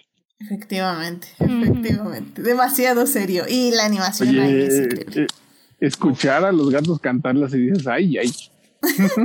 no, y toda la, toda la ambientación, ¿no? Alrededor de los gatos y así como oscuro con verdes. No, no, no, está, está es, Está Es que además, eso está también padre, las referencias que se hacen a musicales, ¿no? Desde, obvio, El Mago de Oz, Cats, evidentemente, ¿no? Entonces está padre, esos easter eggs, como esas referencias que hacen a musicales, está muy padre. Sí, de hecho la showrunner decía en una entrevista que ella obviamente quería hacer referencias a musicales porque en sí pues, es de donde se inspira para hacer la serie, pero también no quería que fueran demasiado porque sabía que probablemente su público iban a ser niñas que evidentemente no tienen por qué saber referencias de, ah, este es del musical de Cats. Entonces sí quería hacerlas, pero de manera lo más sutil posible y que pues si las tomabas estaba bien y pues si no, pues no importaba, no había ningún problema sí, que no dependiera de eso. Exactamente. Entonces, sí, bueno, evidentemente cuando salen los gatos es Cats 100%. no, y por la música, o sea, incluso escuchas Cats, o sea, es, es muy clara la, la, referencia, incluso musicalmente. Está padre, está padre, está padre. Que eso también está padre de la serie, todos los géneros que toca musicales. Perdón, vas Sí, no, te iba a contar que ahorita me acuerdo de otra canción que me gusta mucho, la del tornado. Ah. Uf, sí. Esa me da, eh, me da. De hecho, la saqué de mi. Es que ya obviamente ya hice una lista eh, cuando compré el disco. Entonces ya nada más escucho las que más de me las gustan. Favorites. Porque sí tuve que quitarla del tornado porque sí me daba cosita. O sea, sí me da miedito, la verdad, de escucharla. Perturbadora. Sí, es muy perturbadora. No, no me gusta. O sea, sí me la tengo que saltar. 100%. es que hay varias personas, sí, ¿no? Que son como para ambientar, que también te ponen. Sí, sí, sí. Es, es, es una canción muy creepy, la verdad. O sea, por no sé si es por el tono de los, o sea, la canción de caballo ahí, pero los coros son tan tréticos, tan amenazadores. Ajá, amenazadores, así se siente. Ajá, diría que es algo que funciona más viendo la serie, porque como dices, como una canción muy, más como ambiental. Y la verdad, no se disfruta tanto escuchándola así sola porque es como, o sea, poner un soundtrack de una película de terror esperando disfrutarla, o sea, como que no. Hay gente rara en este mundo, Gabriel. Bueno, sí. ¿Estás queriendo decir algo? No, no, no, nada, nada al respecto, pero, pero sí, nada más, este, cuando me oigan con el soundtrack de Melancolía en loop, ya saben por qué es. En fin, este, pues, pues Gabriel, eh, canción favorita de Central World. Mire, hay muchas canciones que me gustan. Eh, a mí me gustó mucho Wu Shi. Para mí es la mejor canción de la, es la mejor canción de la, este, del soundtrack. El Rey de la Nada me encanta como, este, como motivo, cómo se va construyendo. Eh, pero las canciones que en sí me han gustado más, a mí personalmente, digamos que en el que una de las canciones que a mí me gustó muchísimo es la de Fragile Things. No solo por la primera vez que se escucha en el primer episodio, sino que siento que cuando la escuchas una vez más en el, en el octavo episodio, en el episodio de la ballena, o sea, cuando Guama vuelve a cantar de Fragile Thing, yo siento que le da como sentido realmente a todos los temas de la serie. Porque ayuda a decir, por ejemplo, que sí, somos pequeños animales, somos frágiles, tenemos miedo, tenemos heridas, tenemos muchas cosas, pero en a pesar de esta fragilidad, estamos, nos tienes a nosotros, nos podemos ayudar entre todos y podemos recompensar esa fragilidad que todos tenemos como este, gracias a que estamos como grupo. A mí personalmente, cuando escuché por segunda vez Fragile Things, ya con el nuevo contexto y ya con todo lo que ha pasado a lo largo de la serie, la verdad me pegó porque fue así precioso. Para mí me pareció un tema precioso que yo siento que es como el tema central de, al menos de la temporada, que estarán rotos, lastimados o que pueden ser muy susceptibles a todo tipo de daños, pero ahí estaban y ahí estaban todos para protegerse entre todos, a pesar de los débiles que son individualmente. Y la segunda canción que me gustó fue cuando final, bueno, una, una canción que retoma en el penúltimo episodio el, la primera canción de la serie con eso voy a decir todo. Pero sí, Fragile Things. Fragile Things es como ay, la que me la que me llevó a mí al corazón. Híjole, y es que de Fragile Things tengo que decir algo, que es que cuando vi la serie, eh, como que no capté muy bien que era un leitmotiv. Eh, o sea, como que sí la tenía como más o menos presente, pero no lo empecé ya a absorber bien hasta que escuché el soundtrack por 20 vez. Este, y, y es, es una canción que se repite no dos veces, se repite como cuatro veces durante toda la serie. Eh, y, y, no se repite completa, sino en oraciones, porque le van dando un diferente significado. O sea, la primera vez que la canta Woman Whip es este es justo para decir que somos, bueno, su manada es frágil y que les tiene que proteger, ¿no?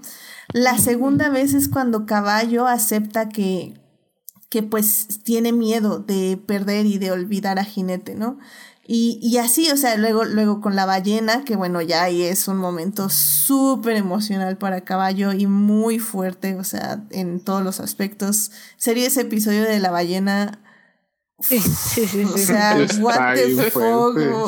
Gracias por llorar. Dejen, voy al rincón a mecerme un rato porque. What the fuck is happening? Tráigame, tráigame ballena. Es literal. No, bueno, no, pero sí. O sea. ¡ah! y, y, y, bueno, y, y pues sí, el final del día es eso. O sea, es como. Es una canción súper importante porque es eso, es aceptar que somos personas frágiles y como bien tú lo dices, cuando estamos en manada, en un grupo, somos menos frágiles por lo mismo, pero es importante saber que somos frágiles y es importante aceptarlo también, que es algo que también me gusta muchísimo la serie, que habla mucho de aceptar emociones y de cómo todas las emociones son buenas o más bien no ninguna emoción es mala de sentir o más bien o, debemos impedir sentirla. Creo que en ese aspecto me, me, da mucha risa la canción de Frustration Tears. Las, ah, que no, estoy llorando, son lágrimas de frustración, porque literalmente es caballo aprendiendo a llorar y, y aprendiendo que llorar no es malo. Y wow, o sea, pues, qué padre. Y es, y es, bien divertida la canción, aparte. Esta no es triste ni nada. Es, es, muy divertida porque es caballo diciendo: No estoy llorando, no estoy llorando. I'm not crying, I'm not crying. y así está cante y cante. Y todo el mundo a su alrededor, nada más viéndola cuando va a empezar a llorar para estar ahí con ella, ¿no? Y me parece increíble. O sea, es bien divertida la canción y habla de un tema súper importante, ¿no? Y pues sí, eh, vamos a decir la de Riders Lullaby, que es la que te, la primera canción que vemos y que tiene una muy, muy, muy parte importante al final. Ufa, no, ya, esa, esa fue a mí la que me mató en el último episodio. Ya, yo estaba así, llore y llore. Estaba, es bien bonito el final. Y es la primera canción que escuchamos y es de las últimas que, que cierran y que cierran con una gran, gran carga emocional, definitivamente. Eh, pues Dafne ya, este, yo sé que ya hemos dicho varias canciones, pero pues si quieres traer alguna otra o no sé. Eh, pues sí, no digo, obvio todo lo que ya se comentó. pero sí, obvio, Riders Lullaby, porque aparte, de nuevo, y ya sé que es, es molesto, pero tengo que hablar de las voces. Riders Lullaby, que la canta Jessie Mueller, que tiene una voz hermosa. Eh, obvio, creo que a mí Riders Lullaby, de ahí me, me atrapó la serie, ¿no? Es lo primero que oímos y sí es como, ok, oh. y bueno, lo que decías, también Frustration Tears a mí me dio mucha risa, es muy linda, es muy bonita. Y pues sí, creo que ya todo lo que se mencionó, la de Rainbow Road, también es otra que te atrapa, ¿no? Que si estás como por la música te quedas, ¿no? Y Rainbow Road es de las primeras que, que te atrapa porque, y de nuevo, yo sé, pero vuelvo a las voces. Esta eh, Kimiko Glenn también como, como caballo creo que lo hace increíble. Tiene una voz que a mí personalmente me parece muy bonita, muy, muy limpia, muy linda. No sé, me gusta muchísimo su voz. Entonces te puedo decir cualquiera que cante caballo, me, me la pasé muy bien. te digo, en sí las, las voces, ¿no? Está eh, Megan Hilty, que es, bueno, está eh, Wamawink. Y, ay, bueno, todos, obvio. Obvio, también amé escuchar a, a Goldsberry, a René Goldsberry, como Water Baby. También me disfruté mucho las voces. ¿Qué te digo? Disfruté mucho escuchar a todos cantar. Sí, estoy de acuerdo. ¿Y es ¿De, ¿De, qué asiento estás hablando? Ah, es. Ah, y, y, bueno, para enfatizar, eh, Hello Rainbow Road eh, también uh -huh. es de mis favoritas. O sea, yo creo que sí. me quedé, como dices bien, empezó la serie, me quedé por Riders Lullaby porque dije, wow, qué canción. Las otras me gustaron, me gustaron Center World, Spells for Days, todas esas me gustaron. Pero cuando ya empezaba a dudar si me tenía que quedar viendo la serie, llega Hello Rainbow Road, que es básicamente Correcto. con toda esta fuerza y pues es, es caballo convenciéndoles de que tienen que salir de su comunidad, de su comodidad, de, de su burbuja. De su burbuja, de ser valientes, de ver el mundo y, y pues de que la acompañen y que, y que, y que la ayuden, ¿no? A buscar a, a Jinete. Wow, dije, no, ya me convenciste. Está inspiradora. O sea, literalmente es como decirle al público, vengan, acompáñenme en este viaje. Y yo así como, sí, acepto, acepto. Está bien, estoy contigo. A donde vayas, yo voy. A donde es vayas, que... yo voy. Y es que qué bueno que mencionan las actuaciones de voz, porque por ejemplo, Kimiko Glenn lo da todo, o sea, mm -hmm, no mm -hmm. pareciera, pero es que tiene que cantar canciones chistosas, canciones no, tristes, es canciones es o sea, increíble. Yo soy fan, fan, fan. Uh -huh. O sea, no pareciera, pero les tiene un peso terrible por toda la variedad de canciones que tiene que cantar con variaciones uh -huh. de emociones. O sea, mencionamos una canción chistosa, mencionamos una canción triste, una canción emocional. Ajá, o sea. Sí. Y es que personalmente yo no conocía mucho a Kimiko Glenn, o sea, para mí era la menos famosa de todo este grupo de entre, al menos entre cantantes. Y la verdad, mis respetos. Sí, sí, sí. Es, la verdad es que sí, sí es, es, increíble. Sí, creo que, o sea, digo, tiene muchas canciones emocionales, pero híjole, a mí también la que me mata es la de What If I Forget Your Face. Ay, sí. Ah, sí, obvio, no, obvio, no, obvio. Creo, creo que fue la primera que lloré. O sea, literalmente así fue como sí. lágrima, lágrima. ¿Qué está pasando? es, es, muy bonita y, y digo así rápido público es básicamente caballo diciendo pues qué, qué pasa si, si no, si se tarda mucho en este mundo, en el Center World, ¿Qué tal si olvida la cara de Jinete, no? O sea, ¿qué tal si la olvida o, o ella sigue sin ella y, eh, bueno, Jinete sigue sin caballo y... Ay, no, es bien bonita. Y es también la canción que convence a, a, un personaje a ayudarle. Entonces, ay, no, no sé. En serio, querido público, sí. eh, vamos ya a cerrar esta sección para, para seguir ya hablando ya, ya nada más rápido de lo que esperamos de las siguientes temporadas, pero en serio, véanla. O sea, creo que vale muchísimo la pena por toda la carga emocional que les estamos diciendo y mencionan. Y sí, está chistosa y tiene sus momentos que dicen, ok, muy raro. está bien. Así, tiene, tiene cosas muy, muy, muy raras, muy bizarras. Sí. Pero hay que darle chance. Vale hay que darle chance. sí, aparte de lo que decíamos, creo que también tiene que ver ahí con, con el trauma y buscó la manera de agarrar esos traumas y hacerlos algo bizarro, algo raro, algo incómodo. O metafórico. o metafórico raro, incómodo. Ajá. Eh, eh, creo que es eso, o sea, hemos hablado vagamente, sin spoilers, del episodio de la ballena. Y es que, mm. querido público, tienen que ver el episodio de la ballena porque es entre metafórico y literal y, y, da mucha risa y luego da terror y luego da tristeza y luego da esperanza. O sea, es como, mm, what the fuck is happening con creo esta que ese sí, Creo que ese sí transmite en general mucha tristeza, ¿no? Creo que sí, es lo más fuerte, lo que, lo que permea sobre todo ese capítulo. Creo que sí es más como melancólico, como tristeza, ¿no? Creo que sí se siente. Creo que, y al final Híjole, es que en serio que es difícil hablarle sin spoilers, pero. sin spoilers. Es triste, pero siento yo que sí te da la esperanza de que puedes seguir. O sea, que no todo se acaba y que no va a ser fácil, pero que puedes seguir adelante, ¿no? Ah, no sé. Que se puede, sí, sí, sí. no, y digo yo, ya nada más como para comentar esto que estábamos hablando, nada más como para cerrar, eh, platicar de esto de la música y de, de, las canciones y de las voces. También al final está pues, la reina Lía Salonga, que es la mujer misteriosa de al final que están en lo de la llave y todo eso que se echa también su, ah, es, es, también una voz hermosa y lo hace muy bueno. Nada más quería mencionarla porque es, es hermosa. de hecho, de hecho, o sea, yo quería comentar que la, la que es la superestrella que yo conocí al menos, Lea Shalonga, no me decepcionó con la única canción que cantó. No, obvio, obvio, nunca decepciona. Nunca decepciona. nunca, nunca. También es una muy buena canción. Sí, sí, tengo, tengo que admitirlo. sí impresiona, definitivamente.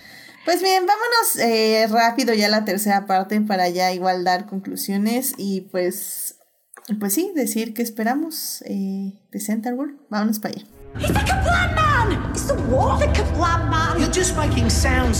Muy bien, ya estamos aquí en la tercera parte y seguimos hablando de Centaur World, la serie que está en Netflix, que son 10 episodios de 25 minutos. Por el amor de Dios, vayan a ver esta serie porque necesitamos la segunda temporada.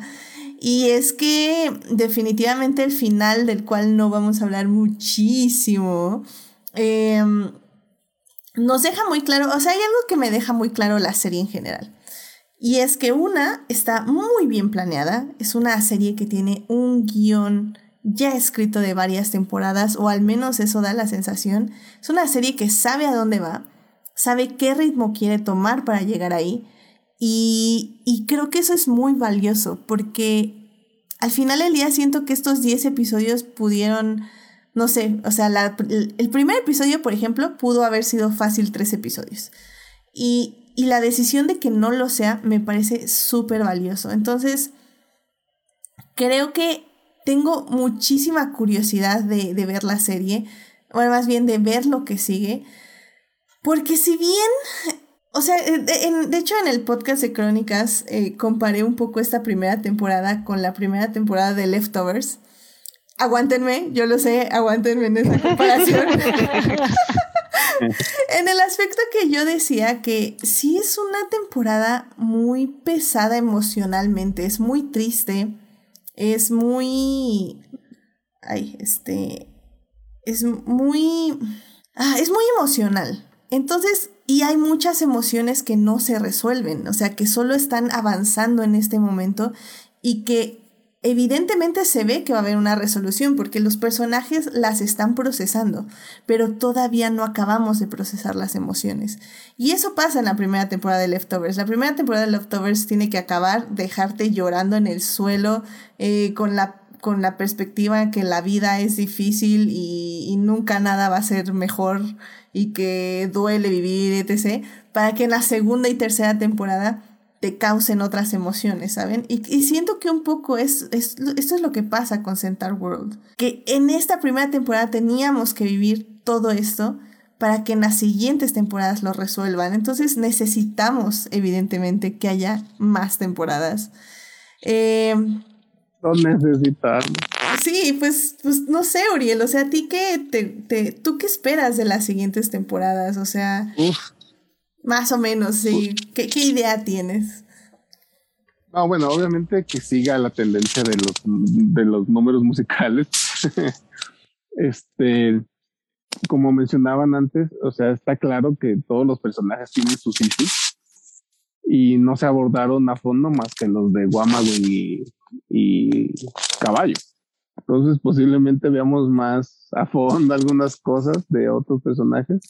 Tal vez veamos numeritos curiosos de prepararse para la guerra y así, este, pues que como, como en esta temporada, este, no creo que se pierda el, el, el tema central, bueno, no tema, sino el, la, la idea que tienen los creadores de que las canciones acompañen a toda la historia, ¿no? O sea, las situaciones que se vayan presentando, pues van a tener su, su tema musical. Y, y justo también tengo mucha, mucha curiosidad de, eh, ese trasfondo que tiene el villano y, y todo lo que lo rodea. O sea, se nota que tiene una historia bastante interesante atrás de todo eso. Oh, sí, oh, sí. Pues no sé, este, Gabriel o Daphne. Cosas chicas que espero. Más Julius, más Glandel.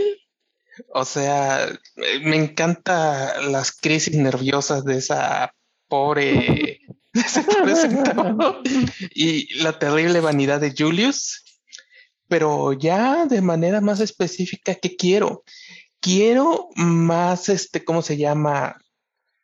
Quiero más conexión entre, quiero, quiero ver después, no voy a decir qué pasa en el final, obviamente, pero quiero ver el crecimiento de Guamavik a partir de ese momento. Quiero verla quiero verla hacerse más fuerte, quiero ver qué, cómo, qué métodos busca para cuidar a su manada, quiero ver a caballo buscando cómo afectó la guerra realmente a Center War y tratar de convencerlos de unirse para luchar contra el villano final. Este, quiero realmente un número musical más también, más números musicales motivacionales, sobre todo de Caballo tratando de ayudar a que todos los habitantes de Center World dejen de vivir con miedo o dejen de ignorar los traumas que viven. Y quiero saber más sobre el villano y el personaje de Lasha Longas, sobre todo si es con un musical. es como lo que más quiero realmente. Yes. Daphne. Eh, pues sí, ¿no? Más música, traumas y destrucción. Este, sí, obvio, obvio, eh, tenemos que ver, o sea, yo creo que por cómo termina, tiene que haber este entrenamiento de los, de los habitantes de Center World, de todos los, todos los habitantes y seres que están en Center World, tiene que haber un entrenamiento, o sea, quiero ver a caballo tratando de entrenar a estos seres raros y que probablemente va a ser muy divertido verlo intentar, ¿no? Como entrenar para la guerra a estos seres coloridos y que creo que eso va a estar muy bueno. Creo que ese entrenamiento a la guerra va a estar muy divertido. Que, que el, eh, el, tema de Mulan. Exacto, exacto. Exacto, ¿no? Exacto. Y creo que eso va a estar bueno, creo que eso puede estar muy divertido. Este, obvio, creo que yo sí quisiera ver más a Ryder, o sea, más esta unión de mundos. O sea, creo que a mí sí me gustaría ver más a, Jinete, a Ryder. Eh, obvio, yo también quiero más de la mujer misteriosa. Eh, este, pues nada, más personajes, más voces increíbles y obvio música, ¿no? Obvio no, no, no pueden, o sea, ya ya no pueden quitarlo, ¿no? Como que ya se estableció.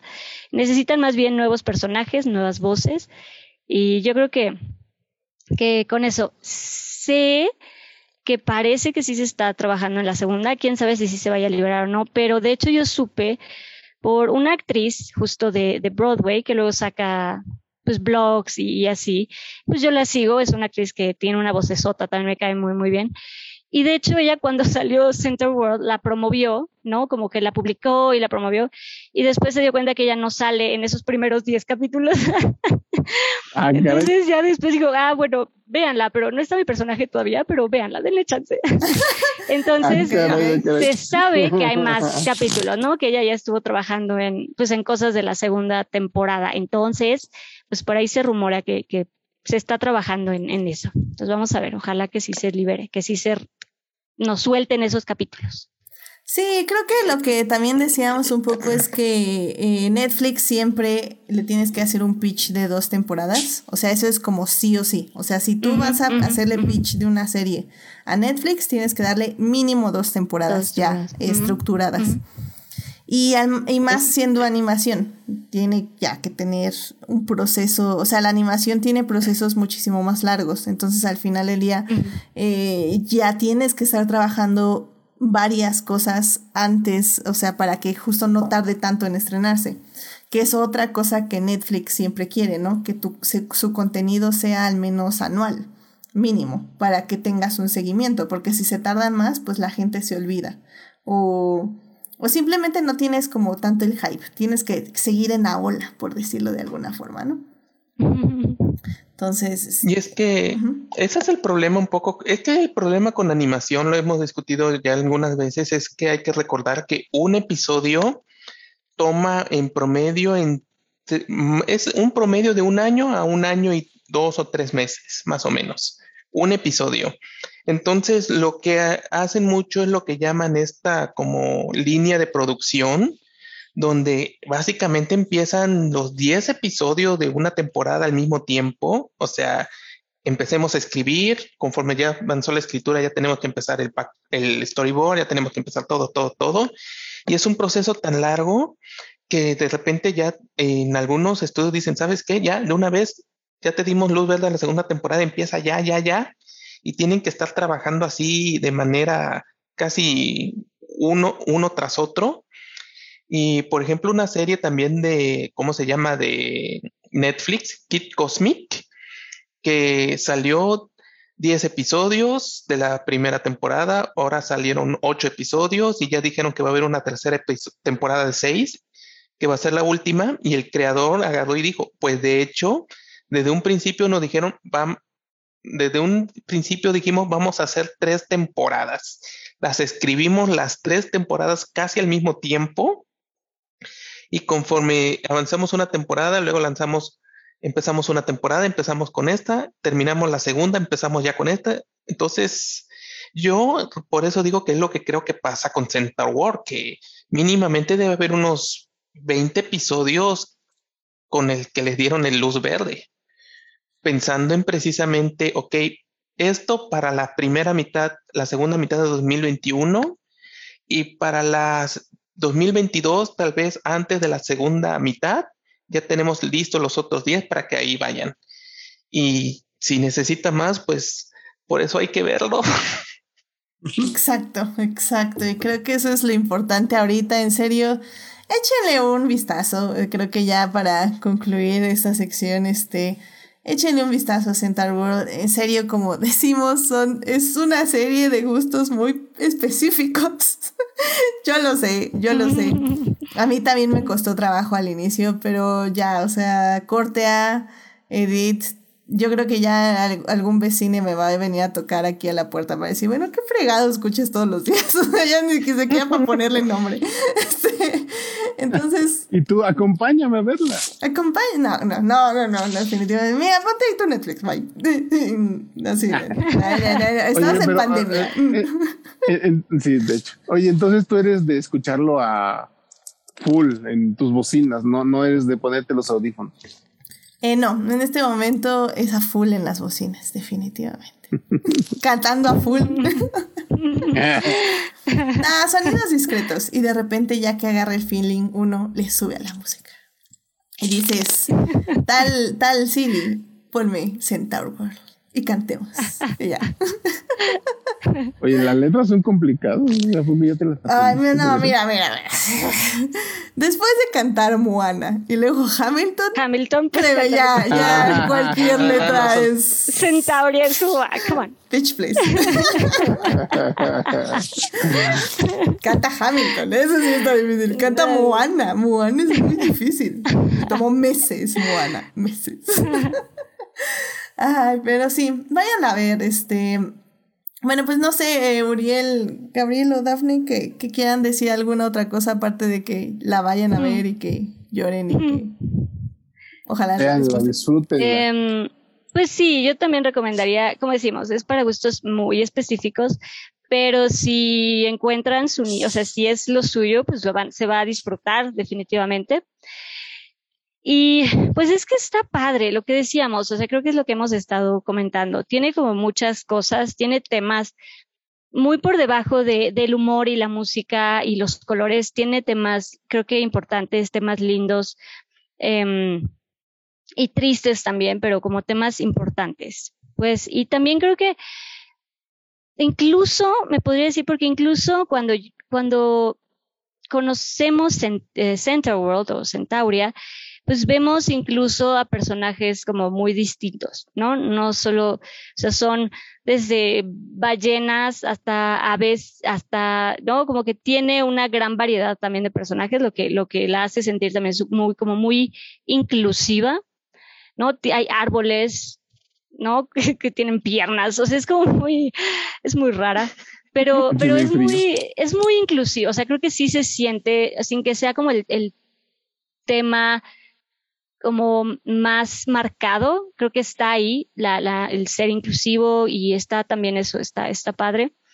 Y algo que, que me gusta mucho es que justamente, eh, pues, la creadora, pues, básicamente creo esto porque cuenta que ella en, es, tuvo que buscar eh, cuando estaba estudiando y así quería buscar como clases extracurriculares, como ya sabes, y terminó en, en coro, ¿no? En clase, en canto. Y que ella, siendo alguien ajena a todo ese mundo de música y canto y este tipo de disciplina, pues al principio se sentía justo un poco como, como caballo en Center World, ¿no? Ella como rara, como más seria, rodeada de estas personas rosas llenas de burbujas que cantaban a su alrededor. Entonces que al principio ya se sentía, pues eso, ¿no? Como caballo, como rara, como no sé si este es mi ambiente y que poco a poco se fue, se fue encariñando con, con ese mundo y con estas personas. Y es esta idea y este mensaje de abrir tu corazón y abrir tu mente a otro tipo de personalidades, ¿no? Como a entender que no solo tu mente existe hay gente que vive y piensa de otra manera y también abrir tu corazón y tu mente y tratar de entender pues a alguien que piensa y que es completamente distinto a lo que tú estás acostumbrado, a lo que tú conoces. Y eso creo que también es, es muy lindo. No sé, no, no, no lo pude decir mejor, en serio, que sí, completamente de acuerdo. Este, pues Gabriel, ¿alguna última palabra? O? Pues qué puedo decir que no se haya comentado es Center War eh, puede engañar mucho, pero es una no solo es una gran serie, sobre todo para niños, es una muy bonita serie que tiene mucho que decir, solo que hay que darle la oportunidad, hay que dejar de lado un poco el prejuicio, así como en su momento series como Adventure Time demostraron tener mucho que decir a pesar de sus aspectos más ridículos.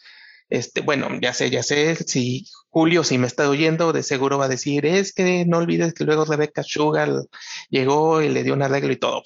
El punto es que Center War es como una serie que detrás de todo este aspecto chistoso, colorido y ridículo, es posiblemente una serie que es más profunda de lo que aparenta, más profunda que muchas cosas que ha sacado no solo Netflix, muchas series también que han salido este año.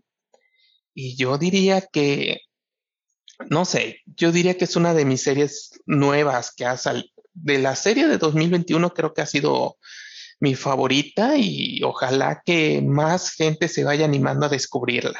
Amén, amén, amén, definitivamente. Pues ya saben, Centaur World o Centauria en español está ahí en, Netflix.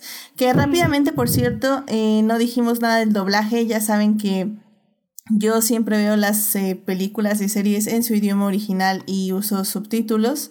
Eh, pero sé Uriel, que tú le echaste un ojito doblada, ¿no? Y que dices que no está tan mal el, doblaje. Sí, de hecho, por sí mismo es muy bueno. El problema de la barrera del idioma en este caso es la adaptación de las canciones, porque tienen muchos juegos de palabras, tienen muchas bromas ahí metidas y no siempre las saben adaptar bien. Entonces, se pierde un poquito, eh, digamos, la, la experiencia de, de, de, cómo querían meter ese tipo de chistoretes, ese tipo de, de, de humor y de, y de, pues, digamos, eh, astutas bromas, ¿no? Con, con, los juegos de palabra y con todo. Entonces, este, e, e, esa, e, eso creo que está bien. De hecho, o sea, sabiendo cómo eran las canciones y todo esto, o sea, yo sí dije, no, primero en inglés y luego ya lo checo, ¿no? No he tenido oportunidad de verla toda, pero lo poquito de que vi sí está, o sea, está bien hecho, pero se pierde un poquito la, en la traducción. Entonces hay, incluso hay bromas este, muy específicas dentro de las canciones que en español no se entienden. Entonces nada más hacen como que una traducción literal y ahí se siguen, ¿no? Entonces, digo, la, incluso muchos de los actores y actrices que, que trabajan en el doblaje en esta obra son, son actores, o sea, son, son de, de, obras de teatro, de, o sea, no, no son como tal todos actores de doblaje, sino que sí procuraron buscar gente un poquito del estilo de, de las voces originales, ¿no? Que fueran gente más, más de teatro pero obviamente que cantaran, ¿no? Entonces, está padre la intención también. Este, por ejemplo, Glendale en español, haz de cuenta que es la misma voz, nada más hablando en español, entonces e, es muy buen trabajo, pero si al momento de la traducción se pierde un poquito. Bueno, pues sí, al final del día eso casi siempre es inevitable y sobre todo en musicales, creo yo.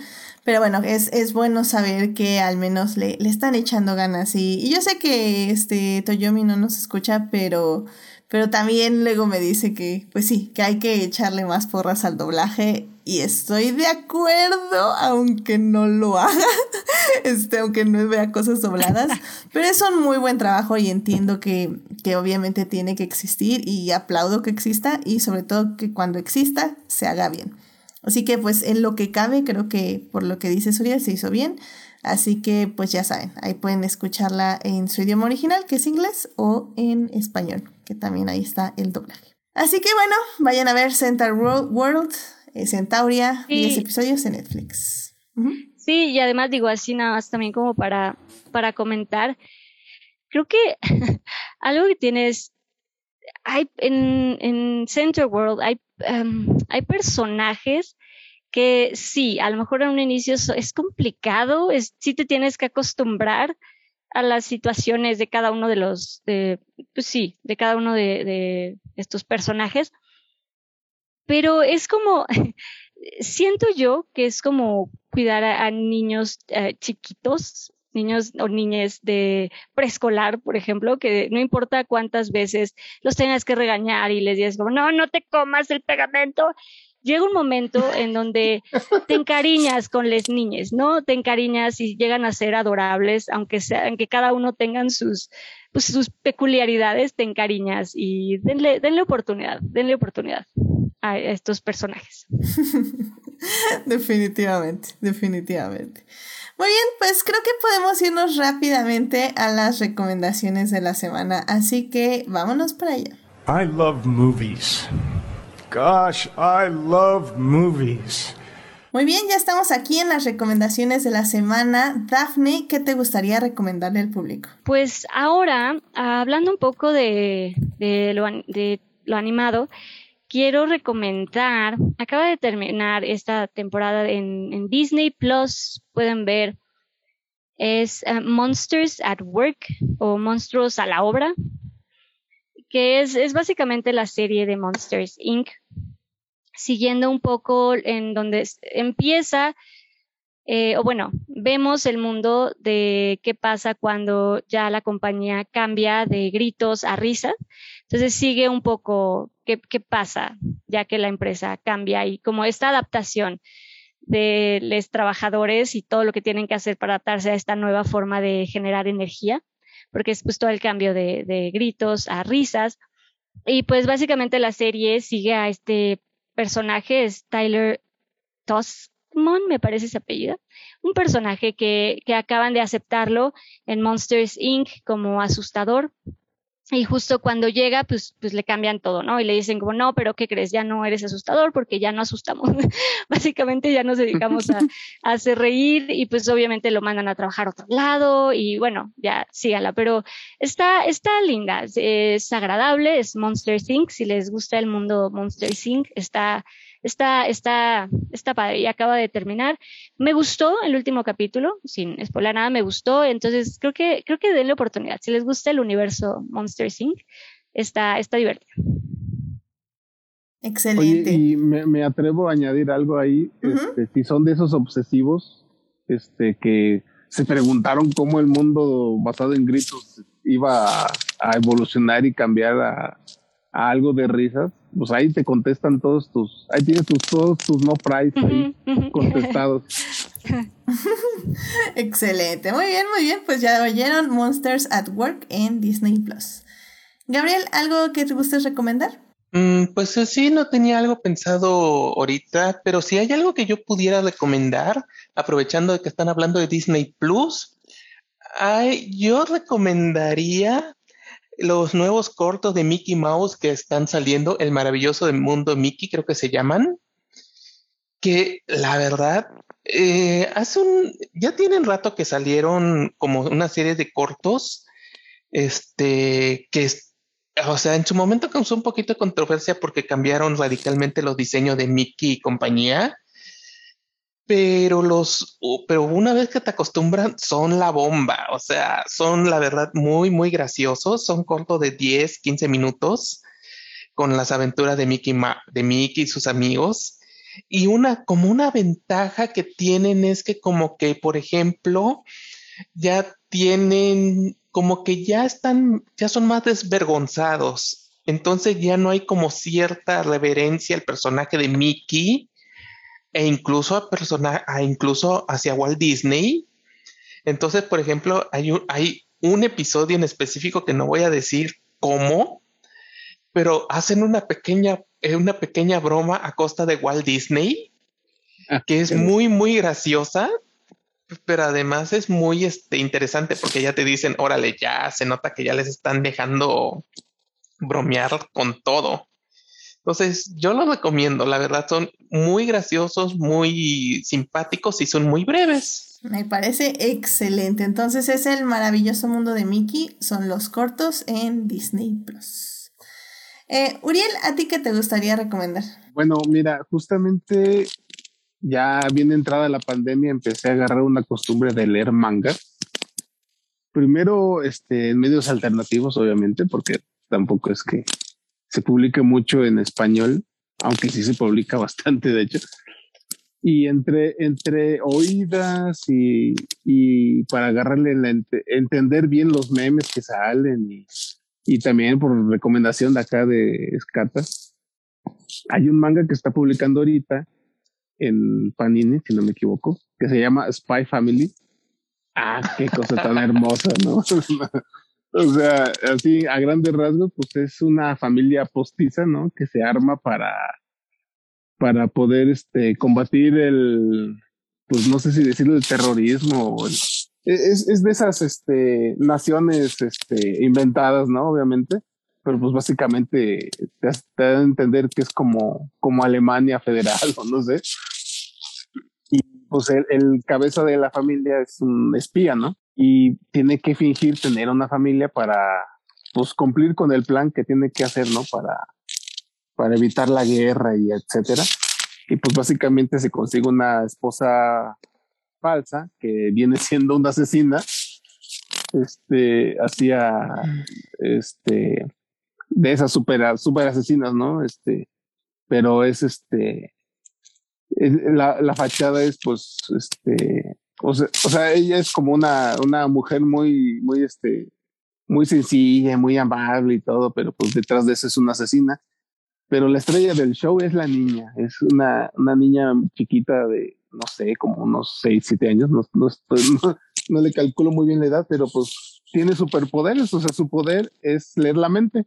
Y pues la botana es que entiende, eh, lee, la mente de pues, las personas que rodean y pues espanta cuando ve que el papá está este, tiene este que em, empieza a pensar su misión y, se espanta cuando la, la, mamá empieza a pensar cómo va a asesinar gente. Y, o sea, e, es la pura botana, es una comedia, pero está bien divertida, llena de, de situaciones cómicas muy, muy simpáticas y muy tiernas. Apenas va en el tomo 4, si no me equivoco, en, aquí en la publicación de Pandemia. Entonces, la verdad no, no, no es un, no es para nada un desperdicio. O sea, si, si, si tienen chance de darle una oportunidad, comprarse el primer tomo y les aseguro que se van a encariñar y van a amar esa serie. Excelente, excelente. Muy bien, pues es el manga que se llama Spy Family, ¿cierto? Yes. Perfecto. Muy bien, muchísimas gracias por esta recomendación. Y bueno, pues ya para cerrar rápidamente les quiero decir que mi nuevo género favorito de películas es el siguiente. Así, así se llama el género, ¿eh? Yo sé que Está más como, hay géneros de terror, de acción y etc. Mi género preferido es el siguiente, es asesinas entrenadas desde la infancia, traicionadas por la persona que las entrenó, van con niña cool de punto A a punto B a punto C para lograr D, matando decenas de hombres con golpes, cuchillos y armas en un ambiente pop colorido. Ese es mi nuevo género preferido. Y eh, justamente Netflix sacó ahorita una película que cumple efectivamente todos los requerimientos de este nuevo género. Se llama Kate. Eh, mm. Pues ya, o sea, la verdad, pues ¿para qué les cuento más? Ya, ya está claro en la descripción del género. Obviamente muchísima sangre, muchísimas pólvora y muchísimas armas. Y pues es este, la gran Mary Elizabeth Winstead quien está protagonizando esta película que transcurre en un Tokio pues actual, pero a la vez pues ahora sí que como de, ya saben, de la mafia este, japonesa, etc. Entonces está, está muy padre, está divertida, o sea, es para pasársela bien, para ver golpear traseros y matar gente, etc, etc. y espero que Netflix ya, ya traiga también, porque en este mismo género, eh, no la ha traído aquí Netflix Latinoamérica, pero ya está en Netflix Estados Unidos, la de Gunpowder Milkshake, que también es igual de ese género, es idéntica a la trama. Este, ah. pero es con esta Karen Gilligan y también es, es más comedia esa y es mucho más divertida. Eh, pero bueno, ojalá ya la traigan. Pero bueno, vayan a ver Kate. Es, como digo, una película de acción 100% con todos los clichés del cine de acción, pero pues con una asesina y con una niña adolescente que la va a ayudar en su travesía. Está muy bien, palomera, divertida y pues denle views ahí para que sigan existiendo estas películas de mi nuevo género preferido. Así que vayan a verla. Muy bien, y pues con esto ya terminamos el programa. Muchísimas gracias Dafne, Gabriel y Uriel por venir aquí y estar aquí para hablar de esta hermosa serie. Dafne, muchísimas gracias por venir. ¿Dónde te puede encontrar nuestro público? Muchísimas gracias por invitarme. Siempre un gusto andar por acá. Y yo, pues a mí me pueden encontrar como Daphne Bennett en Instagram y en eh, Twitter. Por ahí me pueden encontrar, por ahí contesto. Excelente, muchísimas gracias Daphne. Gabriel, muchísimas gracias por venir. ¿Dónde te puede encontrar nuestro público? Eh, pues como me pueden encontrar de vez en cuando en Crónicas del Multiverso, pero sobre todo en Twitter y a veces, pero últimamente pero si no me ven comentando mucho, no estoy muerto, simplemente ando distraído. Excelente. Muy bien, Uriel, muchísimas gracias por venir. ¿Dónde te puede encontrar nuestro público? Un placer, gracias por la invitación. Este, pues yo ahí estoy también en Crónicas de Multiverso, donde pueden encontrar cosas más allá de sus más terribles imaginaciones. Así no iba. Bueno, este, eh, ahí, este, cuando haya podcast, este, usualmente los martes, domingos y jueves. Y pues si soy de los que añaden a quien sea que le, que le pidan solicitud de, amistad en Facebook, así que seguramente agregaría a cualquiera que así se le ofrezca para, pues nomás para compartir memes y, y una que otra que me pega la, la loquera y empieza a hacer reflexiones profundas en, mi muro, pero pues básicamente nada más es ahí, por si gustan, ahí voy a estar, con mucho gusto, los añado y platicamos.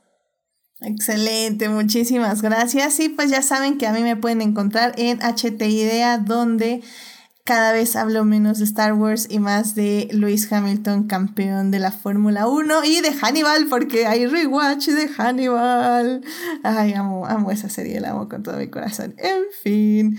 Em, recuerden también que me encuentran en los crossovers de Crónicas del Multiverso. Eh, fui a hablar, ah, de Center World, de hecho fue hace 15 días, entonces ya lo había eh, promocionado, pero bueno, ya saben que ando por allá y voy a volver a ir porque ya me dijeron que va a haber un programa Super Snow próximamente, así que mm. probablemente no este jueves, pero dentro de 8, de, dentro de 15, así que estén ahí al pendiente. Uh, programa Snow. En fin. este, suscríbanse al canal de YouTube y Twitch para que les avise cuando estamos en vivo y nos acompañen en el chat como este Julio y Marcela Salgado. Ahora tuvimos poca gente en el chat, probablemente por el tema, pero yo espero que haya gente en el diferido y que nos escuchen diferido y, y pues sí, así que eh, muchísimas gracias por acompañarnos a quienes nos escucharon en vivo, pero también muchísimas gracias a quienes nos oyen durante la semana en Hearties, Spotify, Google Podcast y en iTunes. Este programa estará disponible ahí a partir del miércoles en la mañana. Saludos al team diferidos, a Juan Pablo Nevado, a Jesús Alfredo, a Joyce, a Fernando, a Jorge Arturo, a Jessica, a Sim Mena, que son parte del team diferidos. Y bueno, pues este, Ahí díganos si fueron a ver Central World, si, si les convencimos de que vayan a ver la serie, si la vieron, si no les gustó, si sí les gustó. Díganos, díganos, ¿qué les parece? Pierdan el miedo, cabrón. Exacto, exacto. Atrévanse, atrévanse a unirse a Central World. y bueno, si quieren más de Adictia Visual, eh, ya saben, estamos en Facebook o en Instagram, que es la plataforma oficial. Y ahí estoy poniendo las reseñas de series, películas, los reels, eh, los lives en algún punto de esta vida. Y pues ahí en general en las historias. Y bueno, eh, la próxima semana, de hecho se me olvidó confirmar. Pero digamos que en algún punto de este mes va a haber un programa súper especial, que de hecho, Dafne, tengo que aquí ponerme de acuerdo. Pero bueno, la idea es que el próximo lunes sea un programa eh, medio snuff de tres películas. Estamos hablando de Labyrinth, de esta película con Jennifer Connelly y David Bowie. Eh, The Fall con este, ah, se me fue su nombre, Pierce, Pierce, Pierce, Lipis. Um, y The Green Knight, esta película que se acaba de estrenar con Dev Patel. Eh, Labyrinth y The Fall cumplen años, The Green Knight se acaba de estrenar y me pareció una gran idea unir las tres películas porque evidentemente no hay mucho que hablar de ellas. ok, entonces va a, ser, va a ser un programa largo, pero espero que, que sea muy, muy divertido. Así que no sé si va a ser este lunes, probablemente sí les confirmo y si no ya saben van a tener ahí una encuesta el jueves pero pero va, va, a estar padre. Así que acompáñennos para hablar de estas dos joyas. La primera una joya clásica la segunda no es tan conocida pero también es una joyita del cine independiente y The Green Knight que bueno se acaba de estrenar en medios alternativos y que pronto esperemos llegará a cines o al menos en movie. Así que estén ahí al pendiente pues que tengan una muy linda semana, síganse cuidando mucho. Esta semana vacunan aquí en la Ciudad de México, así que yo voy a ir por mi segunda dosis. Deseenme suerte, qué emoción. Así que pues ahí, estaremos. ¿Ya podrás ir al cine? Ah, sí. a ver qué pasa. si quieres. A ver, a ver qué dice la, la madre Rusia, que ahora ahora será parte de mi alma. en fin, este, síganse cuidando mucho, no bajen la guardia, usen cubrebocas, que tengan una muy buena noche. Muchas gracias, Dafne, gracias, Gabriel, y gracias, Uriel. Cuídense mucho. Bye, bye. Hasta luego. Bye, bye. Buen día. Bye.